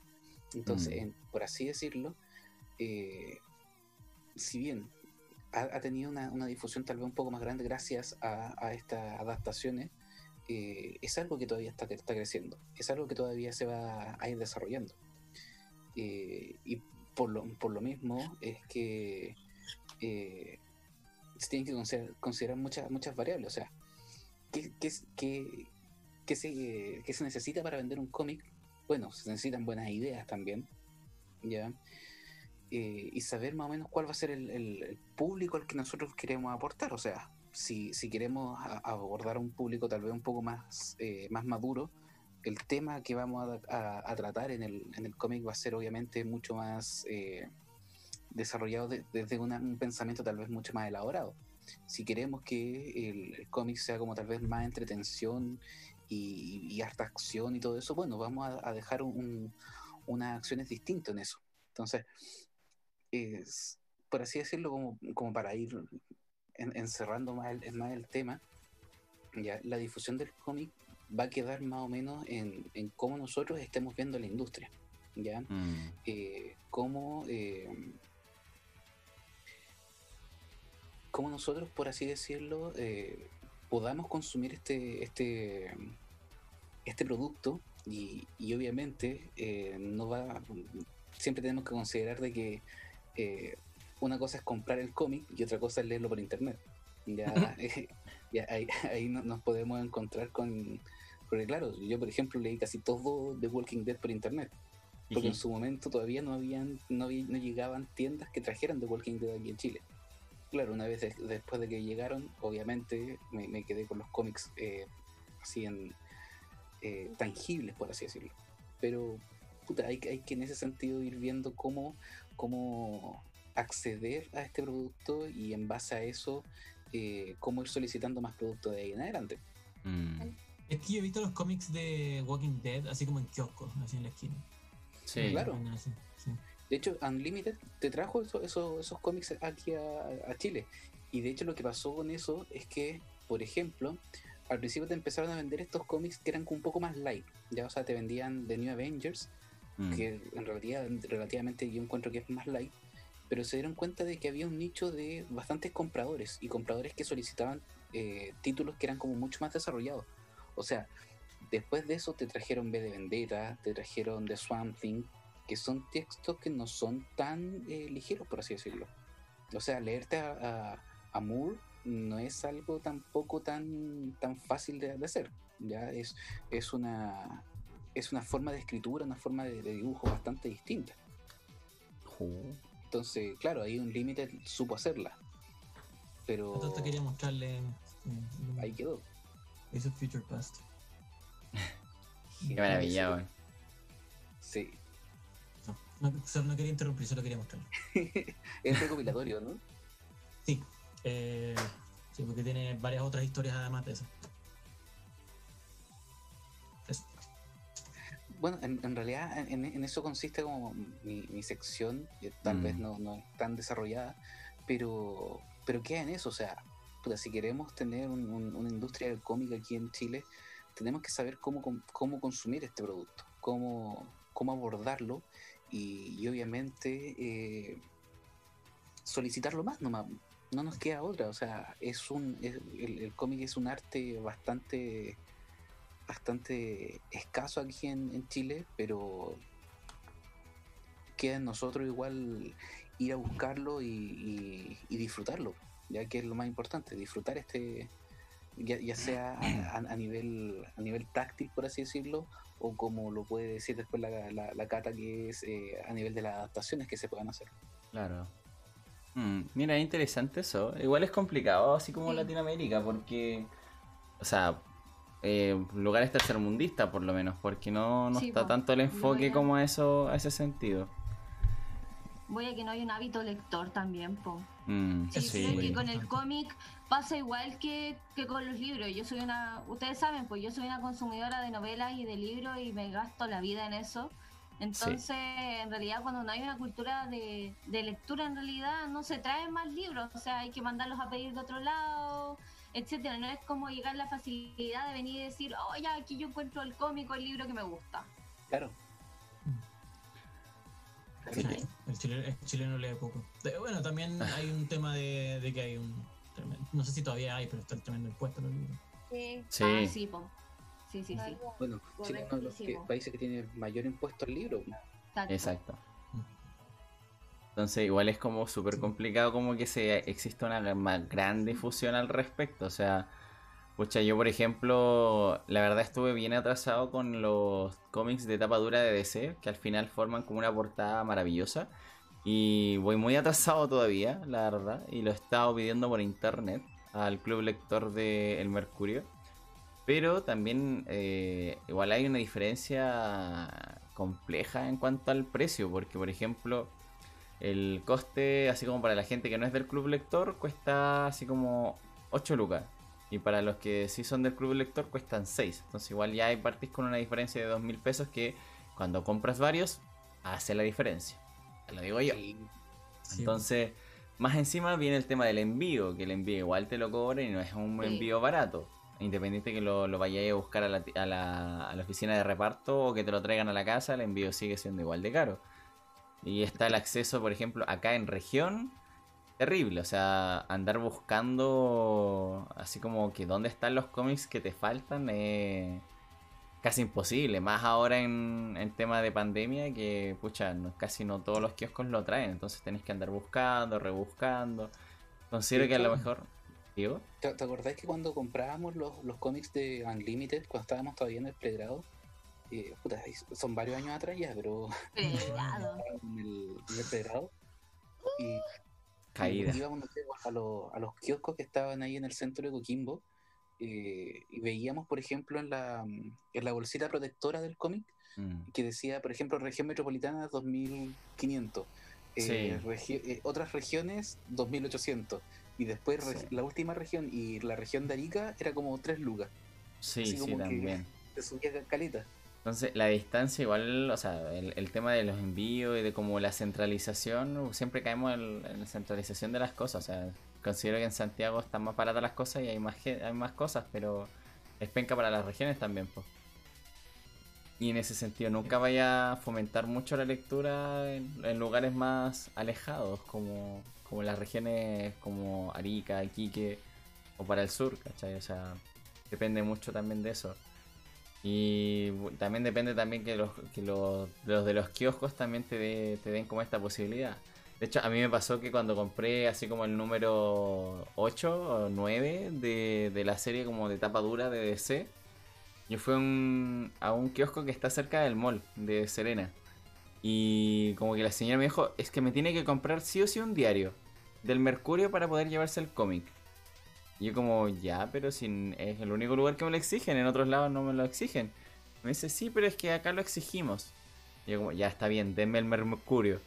Y cuando les voy a comprar el Mercurio me dicen, "Ah, es que no me queda en Mercurio, pero cómpreme este otro diario, que es el único que me queda. Y un diario, no, no sé qué diario culiado era, pero eran como 900 pesos extra. po. Entonces también está esa lógica de como venderte otra cuestión aparte. O sea, igual entiendo. financiero. Ya, ya, lo entiendo, lo entiendo. O sea, igual como, como alguien de kiosco necesitáis ganar plata, pero, pero si ya con el tema del cómic ya estáis ganando plata, pues, ¿para qué? ¿Para qué? Entonces, bueno. Complicado. Muchas barreras en el entorno que, que impiden que sea como tan fácil. de Sí, acceder, sí, de hecho, por ejemplo. Lo bacán es que ahora tenemos como una tienda, entre comillas, especializada de cómics y manga acá en La Serena, en la región. Pero hay otras regiones que no, sé- no sé cómo estará Copiapó ahora. O, o por ejemplo, no sé, pues una región, una ciudad estilo Valle o, o El Salvador, por ejemplo. No sé qué tan difundido estará esto, si tendrán tiendas oficiales o no. Es igual hace una diferencia. En chicas, decir, sí, no. Nacho me debe un cómic. Voy a aprovechar aquí de, de funarlo y dejar el dejar el registro en, en Spotify también. Cuando Ya, se, Y en YouTube. Como, como podcast. De que el Nacho le encargué un cómic, él lo compró, lo tiene en su poder, que es el cómic que me falta para poder terminar la saga de Infinity en, cuando se, se, le- se empezaron a vender los, los cómics del Infinity Gauntlet Ajá. eh, y el Nacho tiene el último. O sea, sin ese yo no puedo leer el final. Así que quiero dejar aquí el, Buenadísimo. el hecho. Bienvenidos al Rincón de Atacón, donde hacemos funas entre medio de las temáticas. Donde echamos funa a diestra y siniestra, weón. Sí. Ya, pero ahora. Hashtag todos somos Valle. Donde Eh. jamás faltarán las funas. Sí, no- oye, y les dije, no digamos nada funable, lo primero que hacemos. Mira, la Jenny nos dice que en El Salvador no hay nada. No solo lo primero, es lo único que hacemos. Sí, creo que por ahí va la diferencia. Ni kioscos hay. Ah, no, no. Está bien, está bien. Sí, es un pueblo ¿Estáis olvidado. funando Valle ahora? No, El Salvador dice la Jenny. La Jenny Ah, de El. Salvador. Ella está funando a El Salvador. No es de Diego del Macro, la Jenny. Ah, eso, Diego, perdón. Diego. Ah, pobre Jenny. Bueno, Nada que hacer. Creo que tío Diego Sama ha terminado su sección. Ahora nos queda la última personita que se estaba quejando que no iba a alcanzar a, a hacer su, su No presentación. estaba mirando así con cara. Sí. Sí. ¿Va a terminar o no va a terminar? Eh, ¿Va, va a terminar No. nuestra ardilla? No, no. Ya, querida ardilla, por favor, preséntenos su temática del día. Bueno, chicos. Bueno, como ustedes saben, o sea, o bueno, quizás la gente que nos está escuchando, o sea, yo no, no, no, no leo cómics, ¿ya? Entonces igual para mí este tema es como nuevo. Entonces igual quería traer eh, debate, ya, quería traer conversación. Al principio traje una lista con adaptaciones del cómic para que ustedes se mataran entre ustedes, así yo los veía mientras hacían un la muerte con cuchillo. Ese era mi plan original. Ah, ¿Dijo Pero duelo o ahora- muerte con cuchillos? Creo que quiere que hagamos un duelo a muerte con cuchillos. Creo que pelearemos con Bueno, cuchillos. entonces cuando, cuando la ardilla no sepa mucho, voy a, Va a meter voy a meter ahí. Sí, sí. Está bien, está bien. No, pero algo que estuve leyendo hace poco, y igual es como muy interesante de ponerlo aquí eh, sobre la palestra, es que tiene que tener una adaptación al cine de un, de un cierto cómic para que sea bu- una buena adaptación. ¿Ya? Dentro de lo que Mm. estaba leyendo, hay algunas perso- personas que prefieren lo que se llama el calco. ¿Ya?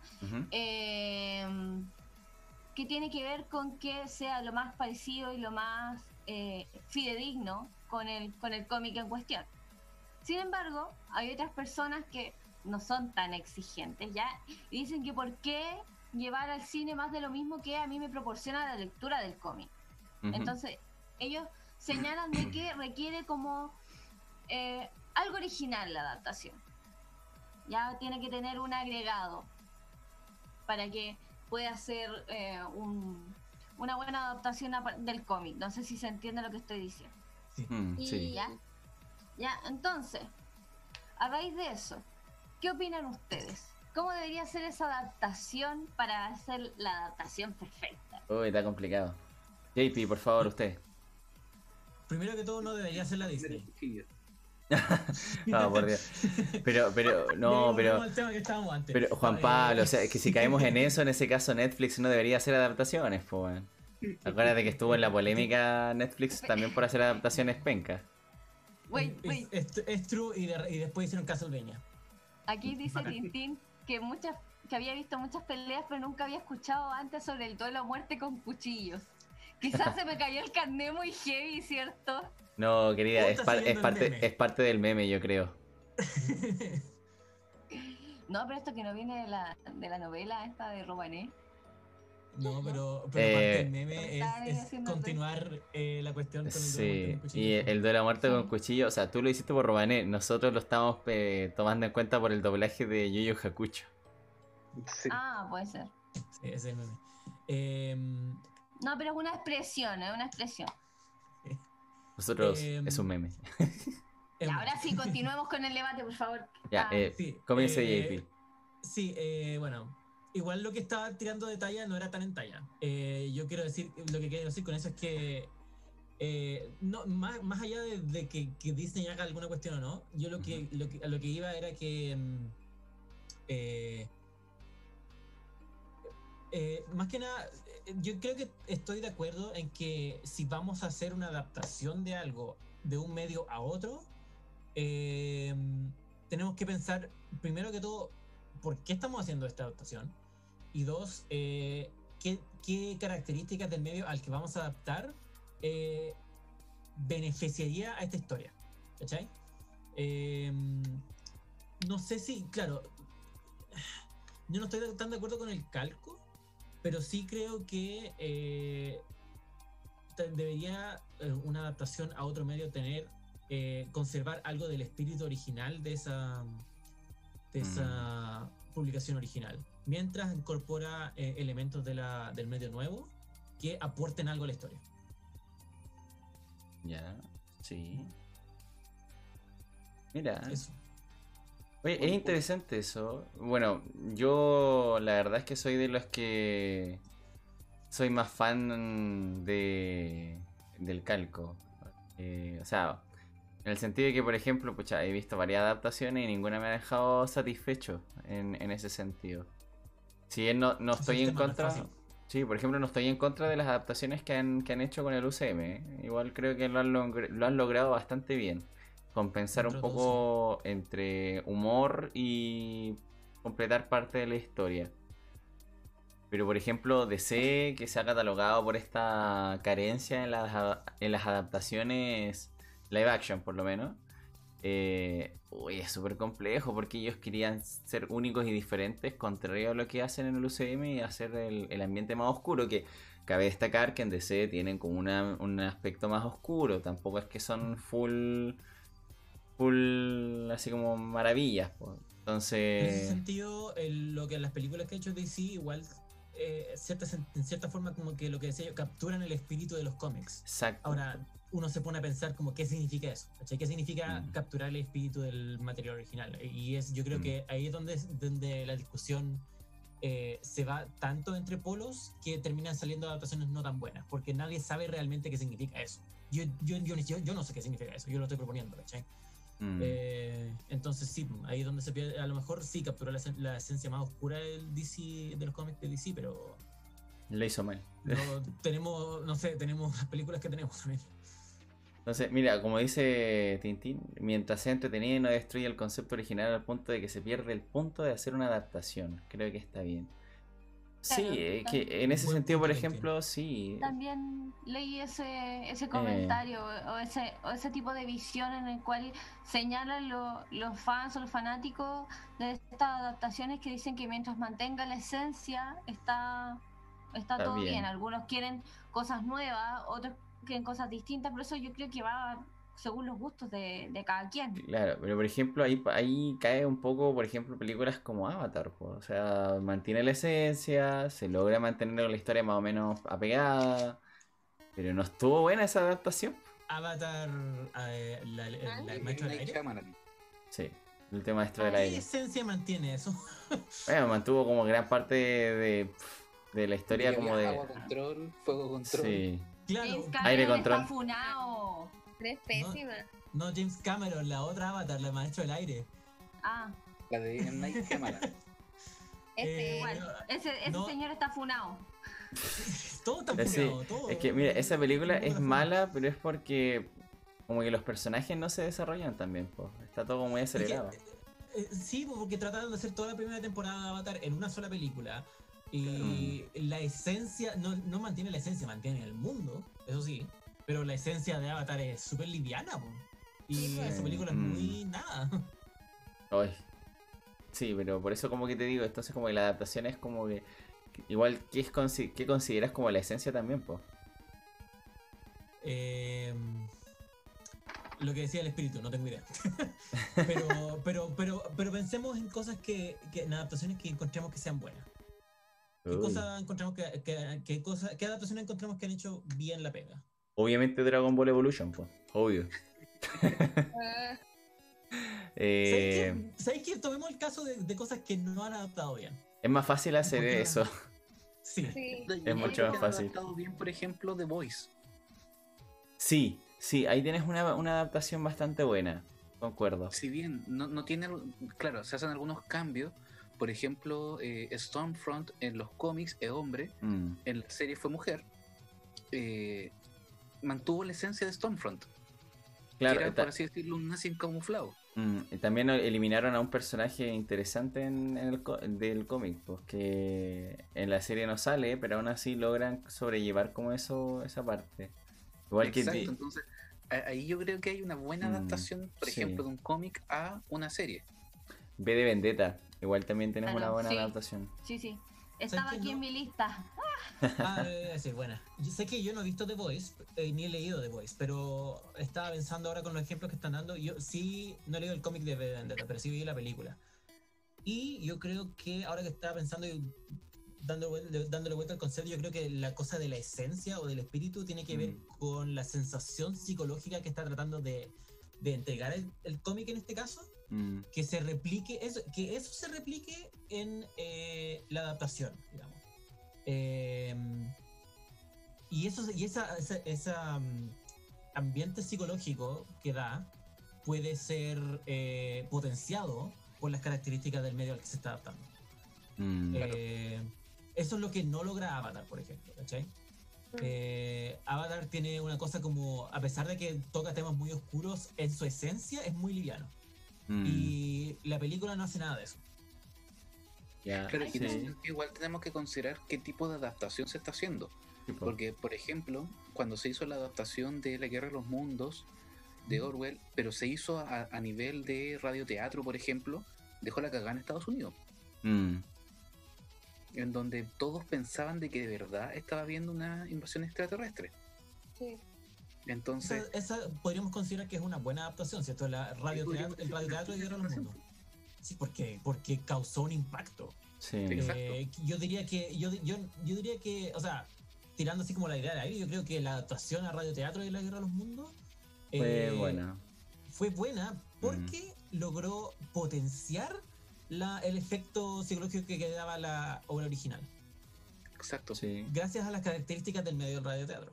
Claro. Eso, también- por eso es una adaptación. Mm, depende del medio igual también, po, o sea, Depende del medio. Por eso decía al mm. principio, como tenemos Sí. que pensar Sí. eh, qué características tiene el medio al que estamos, al que Claro. estamos mirando ahora para hacer la adaptación. Y cómo Sí. podemos utilizar eso para eh, potenciar eh, el- la fuente original de la historia. mm, mira, Tintín nos mencionas Umbrella Academy también, o sea, pero como una adaptación más sobria.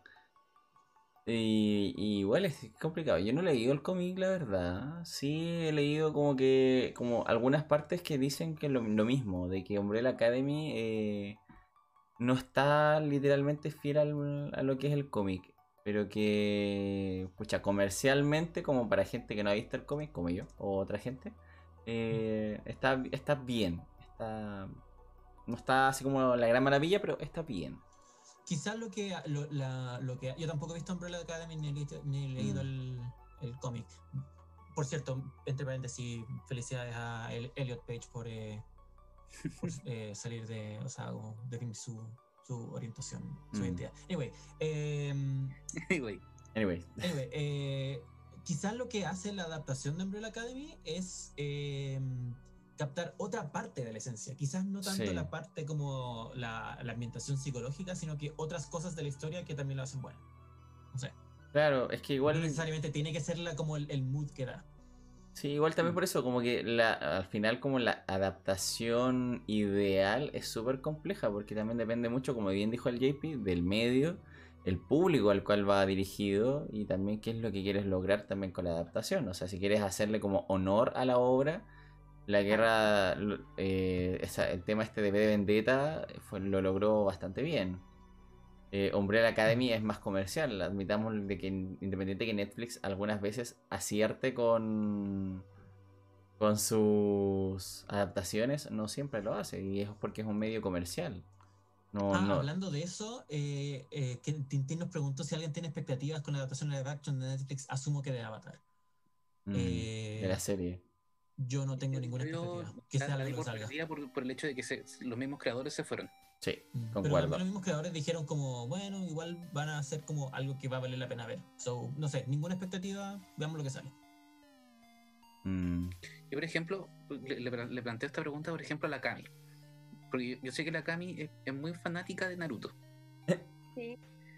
Y Naruto está basado, es- es- o sea, es una adaptación del manga de Naruto, ¿cierto? De Masashi Kishimoto. Entonces, si bien hay gran parte de lo que se adaptó es, es relativamente parecido al manga, también hay mucho relleno, por ejemplo, en Naruto. Por algo también se le dice eh, relleno Naruto. Entonces. ¿qué te parece a ti este, este- este- esta, esta cosa? de- de- Cami, ¿tú leíste el manga de Naruto entero? ¿Ah? ¿Leíste el manga de Naruto entero? No, entero no, todavía no lo leo entero. Uh, Pero lo estoy leyendo. Lo que sí leí entero y voy al día es el de Boruto. Porque el de. Boruto es complementario al de la a la serie. Ya. Ah, mira. Es como que si ves, por ejemplo, si ves, si, si lees solo el manga, no te queda todo claro porque en el anime te van uniendo todos los puntos. Entonces, como que con, Ah. todo, con las dos cosas tú entendís mejor la historia de Boruto. Eso es una forma interesante de hacer las cosas, en realidad. sigue Sí, siendo una mala historia. te, te- como que te complementa más. Y en Naruto, claro, pues Naruto tiene muchísimo relleno, que en verdad perfectamente te los podéis saltar. Pues yo ya cuando la he visto como por cuatro veces, ya, ya me los salto. Pero igual creo que la adaptación del manga al anime igual es buena. A excepción de eso, pues, del relleno. Lo mismo Mm, pasa con, con Avatar, o sea, yo igual soy muy fan de la leyenda de Aang y tampoco tengo mucha expectativa con respecto al, a la nueva serie live action que va a salir, porque la verdad la serie está muy bien construida, como en, en monito, entonces como difícil, eh, no sé, tienen que hacer un muy buen casting, como ir como en la misma onda del, del, del dibujo, porque si no, yo creo que es como es como una decepción. A mí eso me pasa cuando Mm. yo veo algo que no sé, yo a mí me gusta más como lo que plantaba la, la, la cata, que es como el calco, me gusta más, porque uno tiene una expectativa, tiene como ya creado un personaje, como ir al, al- a un personaje que es, es muy distinto a lo que uno se planteó como a nivel eh, mental, ya a mí me genera como un rechazo. Mm, Me pasa lo mismo con los libros, por ejemplo, Sí. cuando uno lee un libro y adaptaciones al cine, eh, si tú ves que es mucho el cambio, no se logra bien. Por ejemplo, creo que Harry Potter está bien hecho. Porque a pesar de que no tiene el, tan, el tanto el detalle, por ejemplo, que tienen los libros, está bien construido y tiene el hilo conductor que te genera en el fondo meterte a este mundo de machi- magia y hechicería y no perderte de tanto. ¿Qué opina la vi cara ardilla? que hiciste. ¿Qué opina la ardilla? Vi, vi la cara que hiciste. Sí, concuerdo también. ¿Cachai? Entonces, pero igual se pierde cosas, se pierde mucha información. ¿Qué opina la Cata? No sé, ahí. Ah, Ardilla. la, la opinión polémica. ¿No le Pero es que gusta soy, soy nuestra residente fan de Harry Potter. Sí. Sí, pues, no sé tanto, yo leí el libro nomás. Bueno, yo el, eh, también, también yo. Eh, miren, ¿qué, pasa, ¿qué me pasa con Harry Potter? La verdad es que eh, siendo fan de hace muchos años, eh, hay cosas que yo dije igual en el tercer capítulo que, que fui invitada cuando hablé de las sagas. Hay cosas que me encantan de los libros y hay otras cosas que me encantan de las películas. Siento que hay, un- hay un complemento importante entre ambas entre ambas. Entonces, como dice la Cami, es una buena adaptación, no es una mala adaptación, tiene lo esencial, pero sí te faltan cosas y no te pueden ponerla porque en realidad las películas durarían un montón Sí, y, después ya no, Señor de los. Anillos, be like. Hay errores, hay errores, claramente hay errores. O hay Sí. cosas que podrían haber salido en vez de otras. Sí. Y ahí eso igual eh, va a depender de, de cada quien en ese caso. Pero, pero déjenme decirles que, según mi opinión personal, hay cosas que mientras yo leía los libros dije, puta, era mejor en las películas y hay cosas que decía, pero puta, ¿por qué no salió esta weá en la película? Me- me- claro, a mí me eh, estaba acordándome de un caso en, en- de hecho en El Señor de los Anillos, la batalla, el- dos- las dos torres, la batalla de Helm's Deep en los libros dura dos páginas. Sí. Y en la película le ponen una extensión larguísima de tiempo, me es como, wow, me encantó ver esta batalla. Eh, yo creo que por ahí va una cosa de la buena adaptación, ¿ah? Eh, si la adaptación logra aportarle algo al material original, también es una buena. Una, Claro, también sí, encuentro que es una sí. buena adaptación. Si en Avatar, en la live action que están haciendo ahora, hacen algo que le aporte a la serie original, entonces ahí ya hay un punto a favor a, a- a- a- a- claro. A mí del Avatar, o sea, me gustaría ver, porque ejemplo, hay muchos libros, ahora hay como dos libros del Avatar Kyoshi, que era Avatar como Sí. dos Avatar anterior de, Sí. de Aang. Sí. Y- A todo esto yo, eh, sorry, ¿te quiero decir que hace- yo terminé de ver Avatar y Korra hace uno, hace muy poco y amo esa serie ahora, me encanta. Sí, yo leí los libros serio? y hay, hay cómics, ojo, hay cómics que están posterior a que termina, por ejemplo, entre medio. Sí. entre- Sí, la- sé que hay un montón de novelas gráficas y cómics, no los he leído, necesito leerlos. Son buenos, yo los leí, leí todos porque también soy muy fan de Avatar y son súper buenos. Ya, ¿qué pasa con Kyoshi? Claro, yo esperaría que, por ejemplo, hicieran alusión o quizás mostraran algo de la vida de Kyoshi, porque no hay una Mm. historia de, del Avatar Kyoshi. No, eh, o sea, vemos algo, pero vemos algo muy ínfimo de lo que es el Avatar. Claro.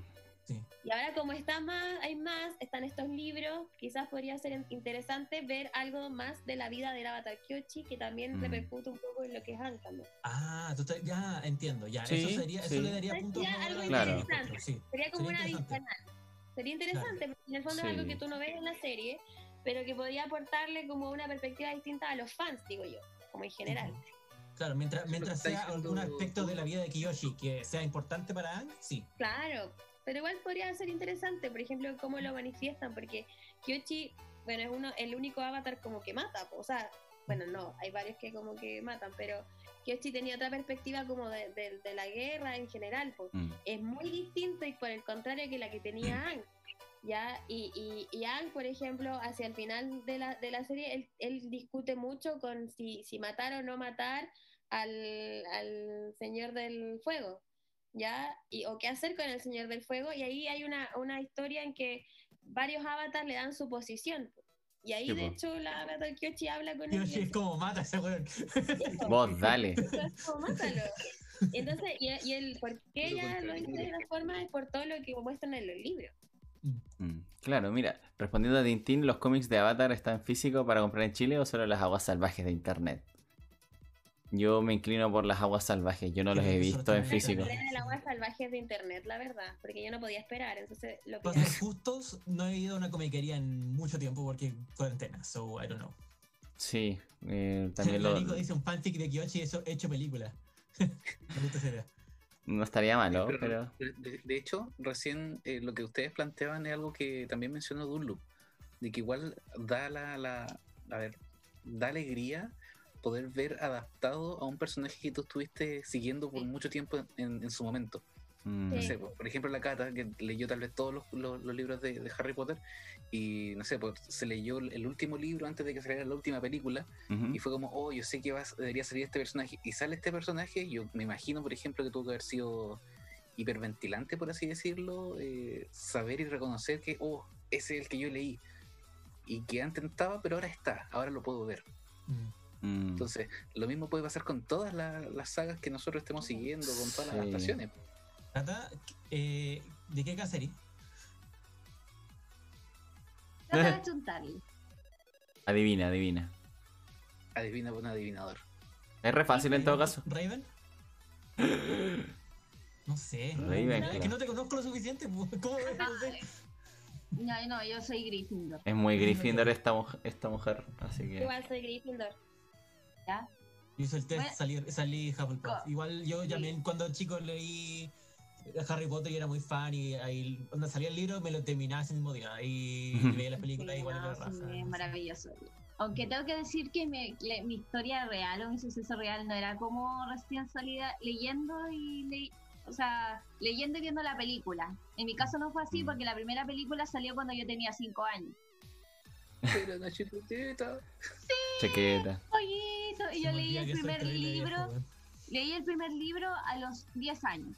Entonces, Mm. en Ya. realidad fue como de hecho fue muy agradable porque disfruto de ambas, disfruto mucho de las películas y disfruto mucho de los libros, entonces fue como además el libro que me proporciona una cantidad de detalles que a mí me Sí, llenan mi pasión.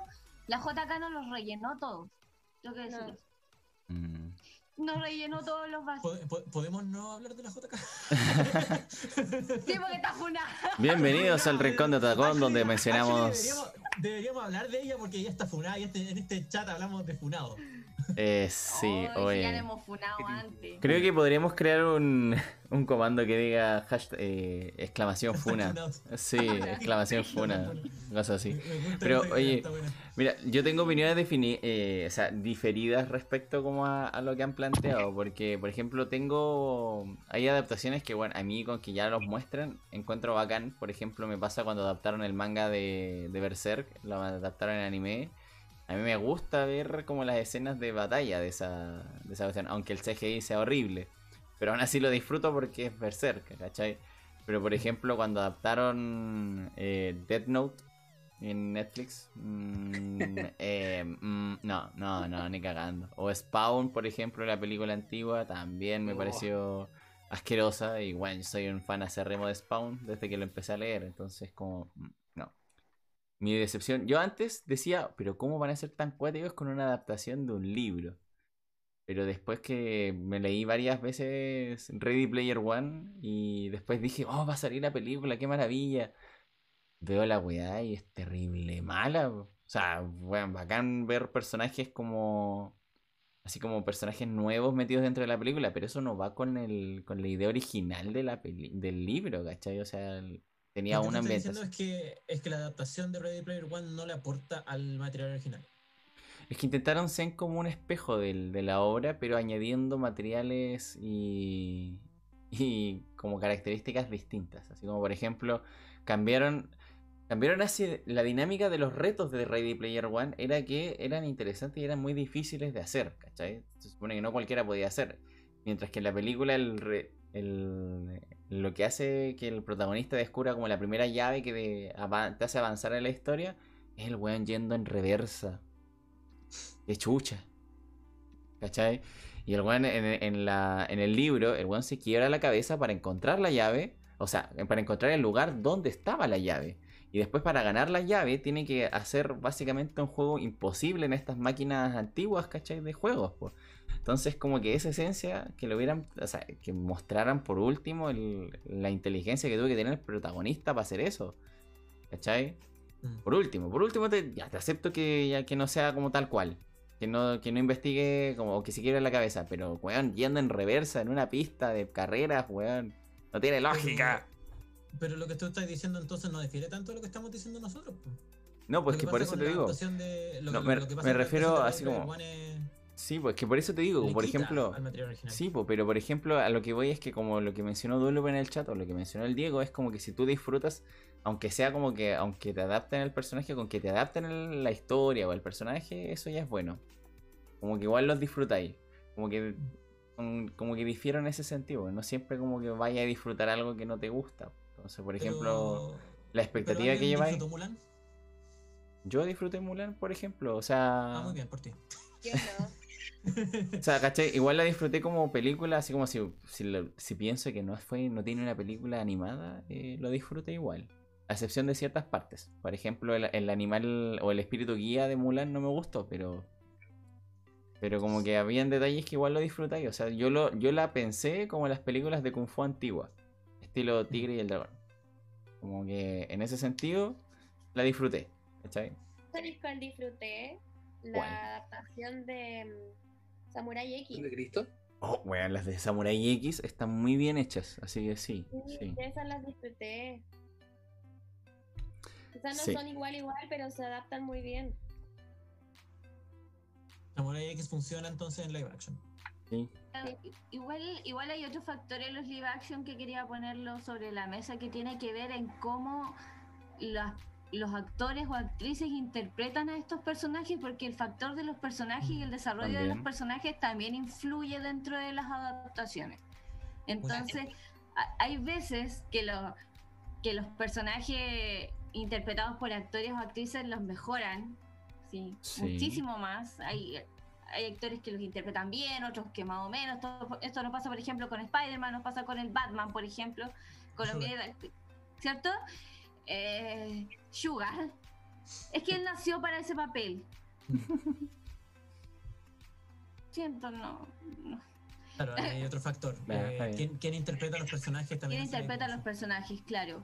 El trabajo que hay detrás de, de los actores, de las actrices para darle vida a los personajes de los cómics. Mm. Mm. Respecto a eh, eso, ya Camila ya respondió a Tintín, pero antes eh, tenían como el pay-per-view de Mulan, antes de que se estrenara como de manera abierta en la plataforma. Antes tenías que pagar como 20 dólares por verla, que es como un video on demand de, de ciertas cosas. Yo la vi el mismo día, creo, o al día siguiente por Mm. una página de Está El mar. torrent. El mar de internet, Sí. No, estaba en Poseidón HD. Cuevana, también. Me encanta que ahora eh, el comando exclamación Funa sea un comando. Sí, ya lo hice. Ahora cada vez que hablemos un tema vamos a usar el comando Funa. Gracias. Eh, oye, pero mira, la verdad es que en el caso de algunas adaptaciones igual se disfrutan, la verdad. Mm, Y el, el factor de actores igual es determinante. De hecho, muchas veces... Sí, de hecho, ahora se viene para utilizar el- por primera vez el comando, porque eh, Titans, eh, la serie, tuvo una polémica grandísima por Ah, ¿Quién Starfire. Titans? Eh, No, ni siquiera es por Titan, sino que es por el tema de, de esta cuestión de, de la actriz que representó a, a Starfire.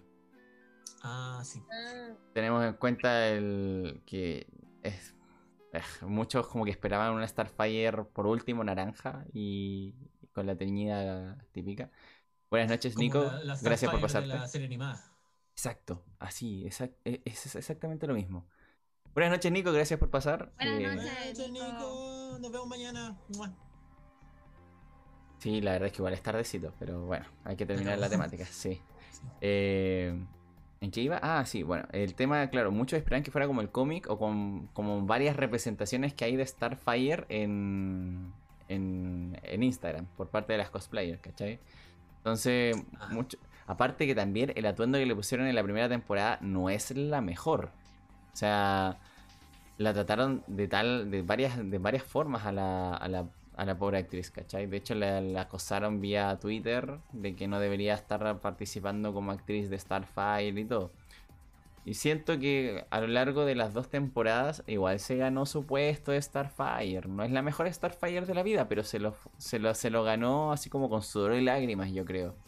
Independiente de la apariencia, porque esa también no es decisión de ella, porque la apariencia y similitud con el personaje original es variante según la adaptación y de, de quién ideó la adaptación también. Entonces, eh, Estaba, estaba viendo en algunas partes que en realidad Star- la apariencia de Starfire no era tan lejana como era en algún material original. ¿Es, es cierto eso?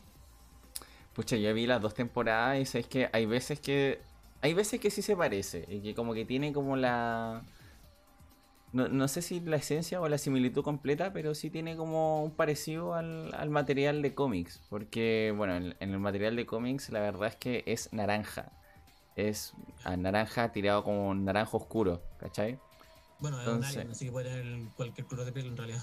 Sí, pues no, no, pero es naranja oscuro, así como lo, como lo más reconocido a lo largo del cómic, es naranjo oscuro. Y el pelo es, es entre pelirrojo tirado como a un rojo más fucsia, ¿cachai? Es un tanto extraño el pelo. Entonces, igual se parece, no te lo voy a negar. No escuché eso, tío Diego. Que es un alien, no se puede pedir otra cosa. Ah, claro, No, sí. no lo quería decir así. Eh, hashtag, Me o van a sea, poner a mí ahora. Me cagué. permiso, vamos a usar el comando al tiro. Fune. No, no. Eh, yo creo que, o sea, yo creo que a lo largo de esta discusión hemos encontrado ciertas como Mm, igual hemos encontrado ciertas características que podríamos estar de acuerdo en que hacen una buena adaptación. Sea, sea del medio al medio que sea. Mm. Eh, que ti- tiene que, tiene que, o sea, pueden ser una o más de estas características y se pueden dar en conjunción o no. Eh, que capture la, la- el mood, que capture, eh, que aporte o contribuya algo al material original. Eh, O sea, que complemente, digamos. Y había una más, creo que dijimos. ¿El actor? Eh, sí, es que sí, bueno, pero los actores también como que pueden ir como Factor dentro determinante. Del, factor de complementación. Mm. Eh, sí, yo creo que eso, una que capture la esencia, dos que complemente algo, eh, una o más partes de la, del material original y tres que yo creo y opino que debería como servirse de eh, las características del medio al que se está adaptando. Sí, sí, concuerdo. Es una buena forma de concluir la temática de la ardilla. ¿eh? Sí, me gusta, me gusta. Sí. Me gusta, me gustó esta discusión, sí. Buen tema. Grande, grande ardilla espacial. Big Squirrel. Eh, Bienvenidos al Rincón del Atacón, donde cada temática puede convertirse en una buena improvisación. te creo, te creo, sí, Es te verdad. creo totalmente. Improvisé, improvisé toda la weá de Smash. Es todo cierto, pero. Eh, aún así. Sí. Tengamos en cuenta que la habilidad principal para la vida no es necesariamente, necesariamente saber de todo, sino que saber improvisar. Así que eh, es una buena habilidad. Mira, la verdad nos hemos extendido más que nunca. Llevamos 3 horas 20. Ni, ni, si- 20 fuck. ni siquiera en el especial de Halloween nos extendimos tanto. Así que eh, es destacable. Ni con Gavino tampoco. Oh, Pero- estoy saliendo un saludo para el Gabino. Sí, sí, que nos está viendo o escuchando, un saludo a Gavino, alta facha que se presentó en el programa que vino, así que maravilloso. Bueno, la verdad es que hablar de cómics nos representa tanto que la verdad es que nos extenderíamos como por unas 6, 7 horas hablando de cómics. Por eso también tenemos como la sección dividida entre esta semana y la próxima semana. La próxima semana seguiremos hablando de cómics, pero va a ser una referencia a un duelo de franquicias. En este caso tenemos como Marvel, DC y uno que otro otra casa de cómics distinta. Lo vamos a hablar la otra semana. Vamos a seguir quizás con nuestro invitado Juan Pablo y vamos a agregar a uno más. Así que vamos a generar más polémica y más discusión en el, próximo programa. Esperemos que no dure como 3 horas 20, pero, pero vamos con ello. Bueno, dentro como conclusión al final, yo me quedo con la sensación de que los cómics, eh, como cultura o como elemento distractor o como alguna obra literaria o artística, nos van a acompañar y creo que se está difundiendo cada vez más. Al igual que todo lo geek y todo lo nerd, se está haciendo, no sé si más popular, pero sí se va, va teniendo más inclusión dentro de la sociedad. Así que esto es bastante interesante para mí. Y me gusta que se siga ampliando el, el tema del- de los cómics. Porque al final ya deja de ser como, oh, mira, está leyendo cómics, qué infantil. A un, oh, está leyendo cómics, qué bien. Bien por ti, bye. Muy Entonces, interesante. Sí. Entonces como que, bueno, quizás como que hay gente que igual se va a los extremos, como ya del fanatismo, y caemos un poco como en, en el- en la sátira que nos Sheldon representa. Exacto. No, caemos en la sátira que nos representa The Big Bang Theory. Camila, no incites al Dunlop, gracias. Eh, pero en ese sentido considero que me gusta que esté tan tan diversificado este mundillo. Esperemos que Latinoamérica tome más cartas en el asunto y como bien dijo Tintín más arribita, que Chile presente como propuestas también en apoyo al mundo del cómic. Así que maravilloso. Se, se intenta siempre, pero ojalá, ojalá Sí. se logre algo. Es difícil, pero esperemos que ahí salga algo bueno. Eh, vamos a ver qué, qué tal. Bueno, dentro de todo, yo me quedo con esa sensación, no sé ustedes. Sí, este fue, este fue un podcast muy bueno. Fue, tuvimos unas discusiones muy buenas de todos los temas, del cómic. Fue genial. Mm, me Fue agrada. Una buena sensación. Sí, yo feliz porque, bueno, en el chat me encanta que haya mucha interacción, eh, que varias gente Sí. opine al respecto, así que yo, yo happy con eso y, y por fin ahora están funcionando las alertitas de, de lo que es eh, lo programado. Yo feliz con eso porque me estreso programando o configurando cosas, pero me agrada verlas en acción. Así que, maravilloso. Bueno, ya podemos dar por finalizar la temática del día, la conclusión queda abierta y todavía tenemos para conversar el próximo programa. Antes de finalizar, tenemos que agradecer a nuestra querida auspiciadora que cambió de logo y no alcanzamos a recibir el logo a tiempo, pero ya la otra semana y en la, próxima publicación de la temática va a estar ahí ya el logo de Castillo Games con todo. Castillo Games está vendiendo jueguitos bastante interesantes, son buenos, bonitos y baratos. Yo personalmente ya me compré, o sea, ya tengo reservado uno que me voy a comprar que es de temática Lovecraftiana, así que, que es Mareas de la Locura. Y bueno, Camila nos está presentando su double de Harry Potter ahí en pantalla. La Cata debería tener eso, pero no sé qué, qué sucede. Lo máximo. Todo el mundo quiere este juego. Cuando lo, muestro, cuando jugamos con mi amigo. En la playa está soñado. Bueno. Sí, es bastante piola, así que me gusta, me gusta. esto, esto es algo, ah, yo también quiero mostrar algo. Esto es algo que debería tener la adaptación live action de Avatar. Comprar Sí, sí. La sonrisita del avatar.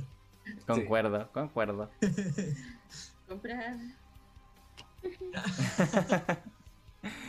bueno, al final me gusta, me gusta toda esta interacción. Bueno, ya les dije, gracias a nuestra auspiciadora, que está teniendo nuevos jueguitos y está trayendo constantemente nuevos jueguitos que son bastante interesantes y baratitos. Así que deberían pasarse a su Instagram, que es Castillo, Castillo Games.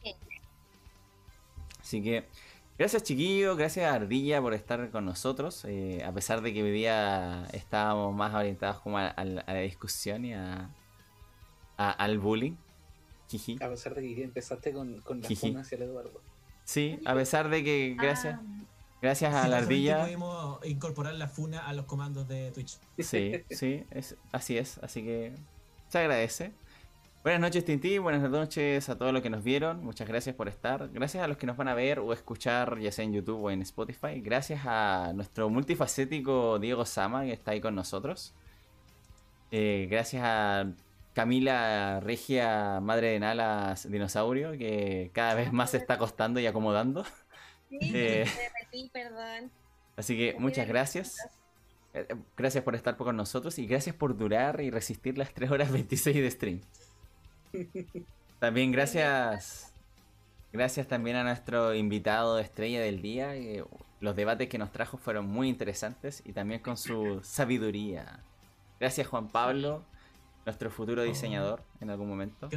Gracias, me encantó mucho estar aquí. Eh, lo pasé demasiado bien y y espero que nos veamos en algún otro en episodio futuro. La otra semana, pues, ya está ya anotado ya.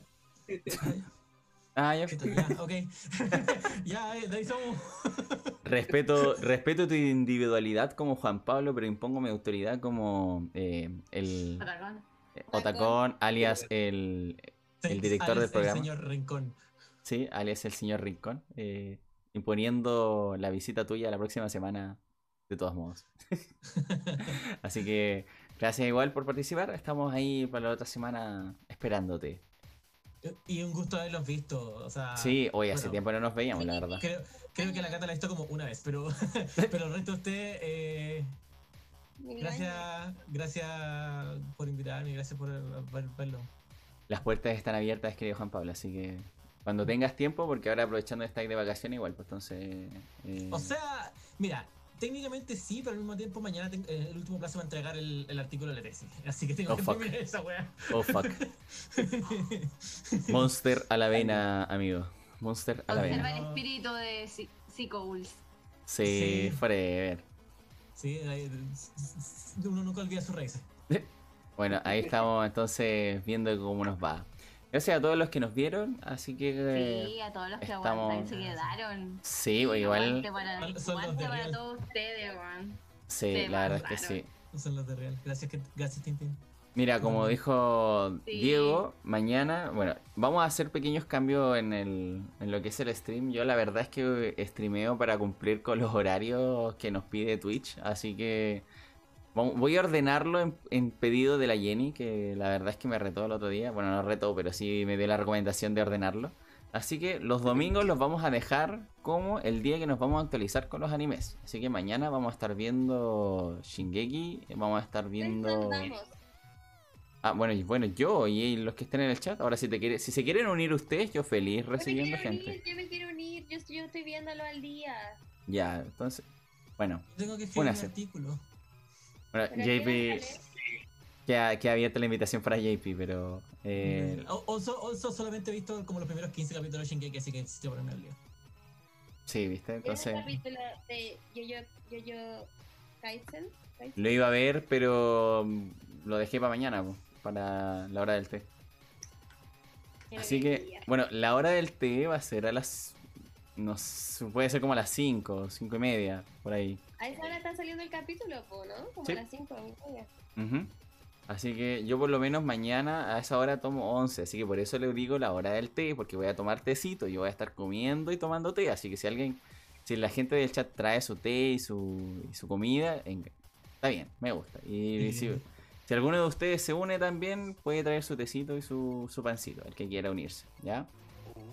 Así que... Ya. Eso, sigan Eh, a sí. jpan-arte en Instagram. Eh, Sí, mira, dicen, el, di- dicen que hace buenos dibujos. la- las redes sociales de, de nuestro invitado es jpan-art en Instagram. y especial, especialmente, especialmente a Nico Babuino también. Nico Babuino también. Eh, sí, sígalo. No, pucha, no lo tengo escrito, pero eh, vamos a estar compartiéndolo, ¿ya? Así que estén ahí al pendiente. Akudama Drive, yo lo, yo lo estoy viendo, pero voy atrasadito en los capítulos, así que igual podría actualizarme con él de a poquito. Así que eh, estamos al habla, chiquillos. Recuerden el lema del canal, eh, Cero Tacón ahora es popular, así que cuídense. Así Nos que vemos. ya. Chao. ¿Te imaginas? No, no sé. No, Funas no. Aún, no, aún ese no es el, el, el lema, Juan Pablo. Nos vemos, chiquillos. Cuídense. Que estén bien.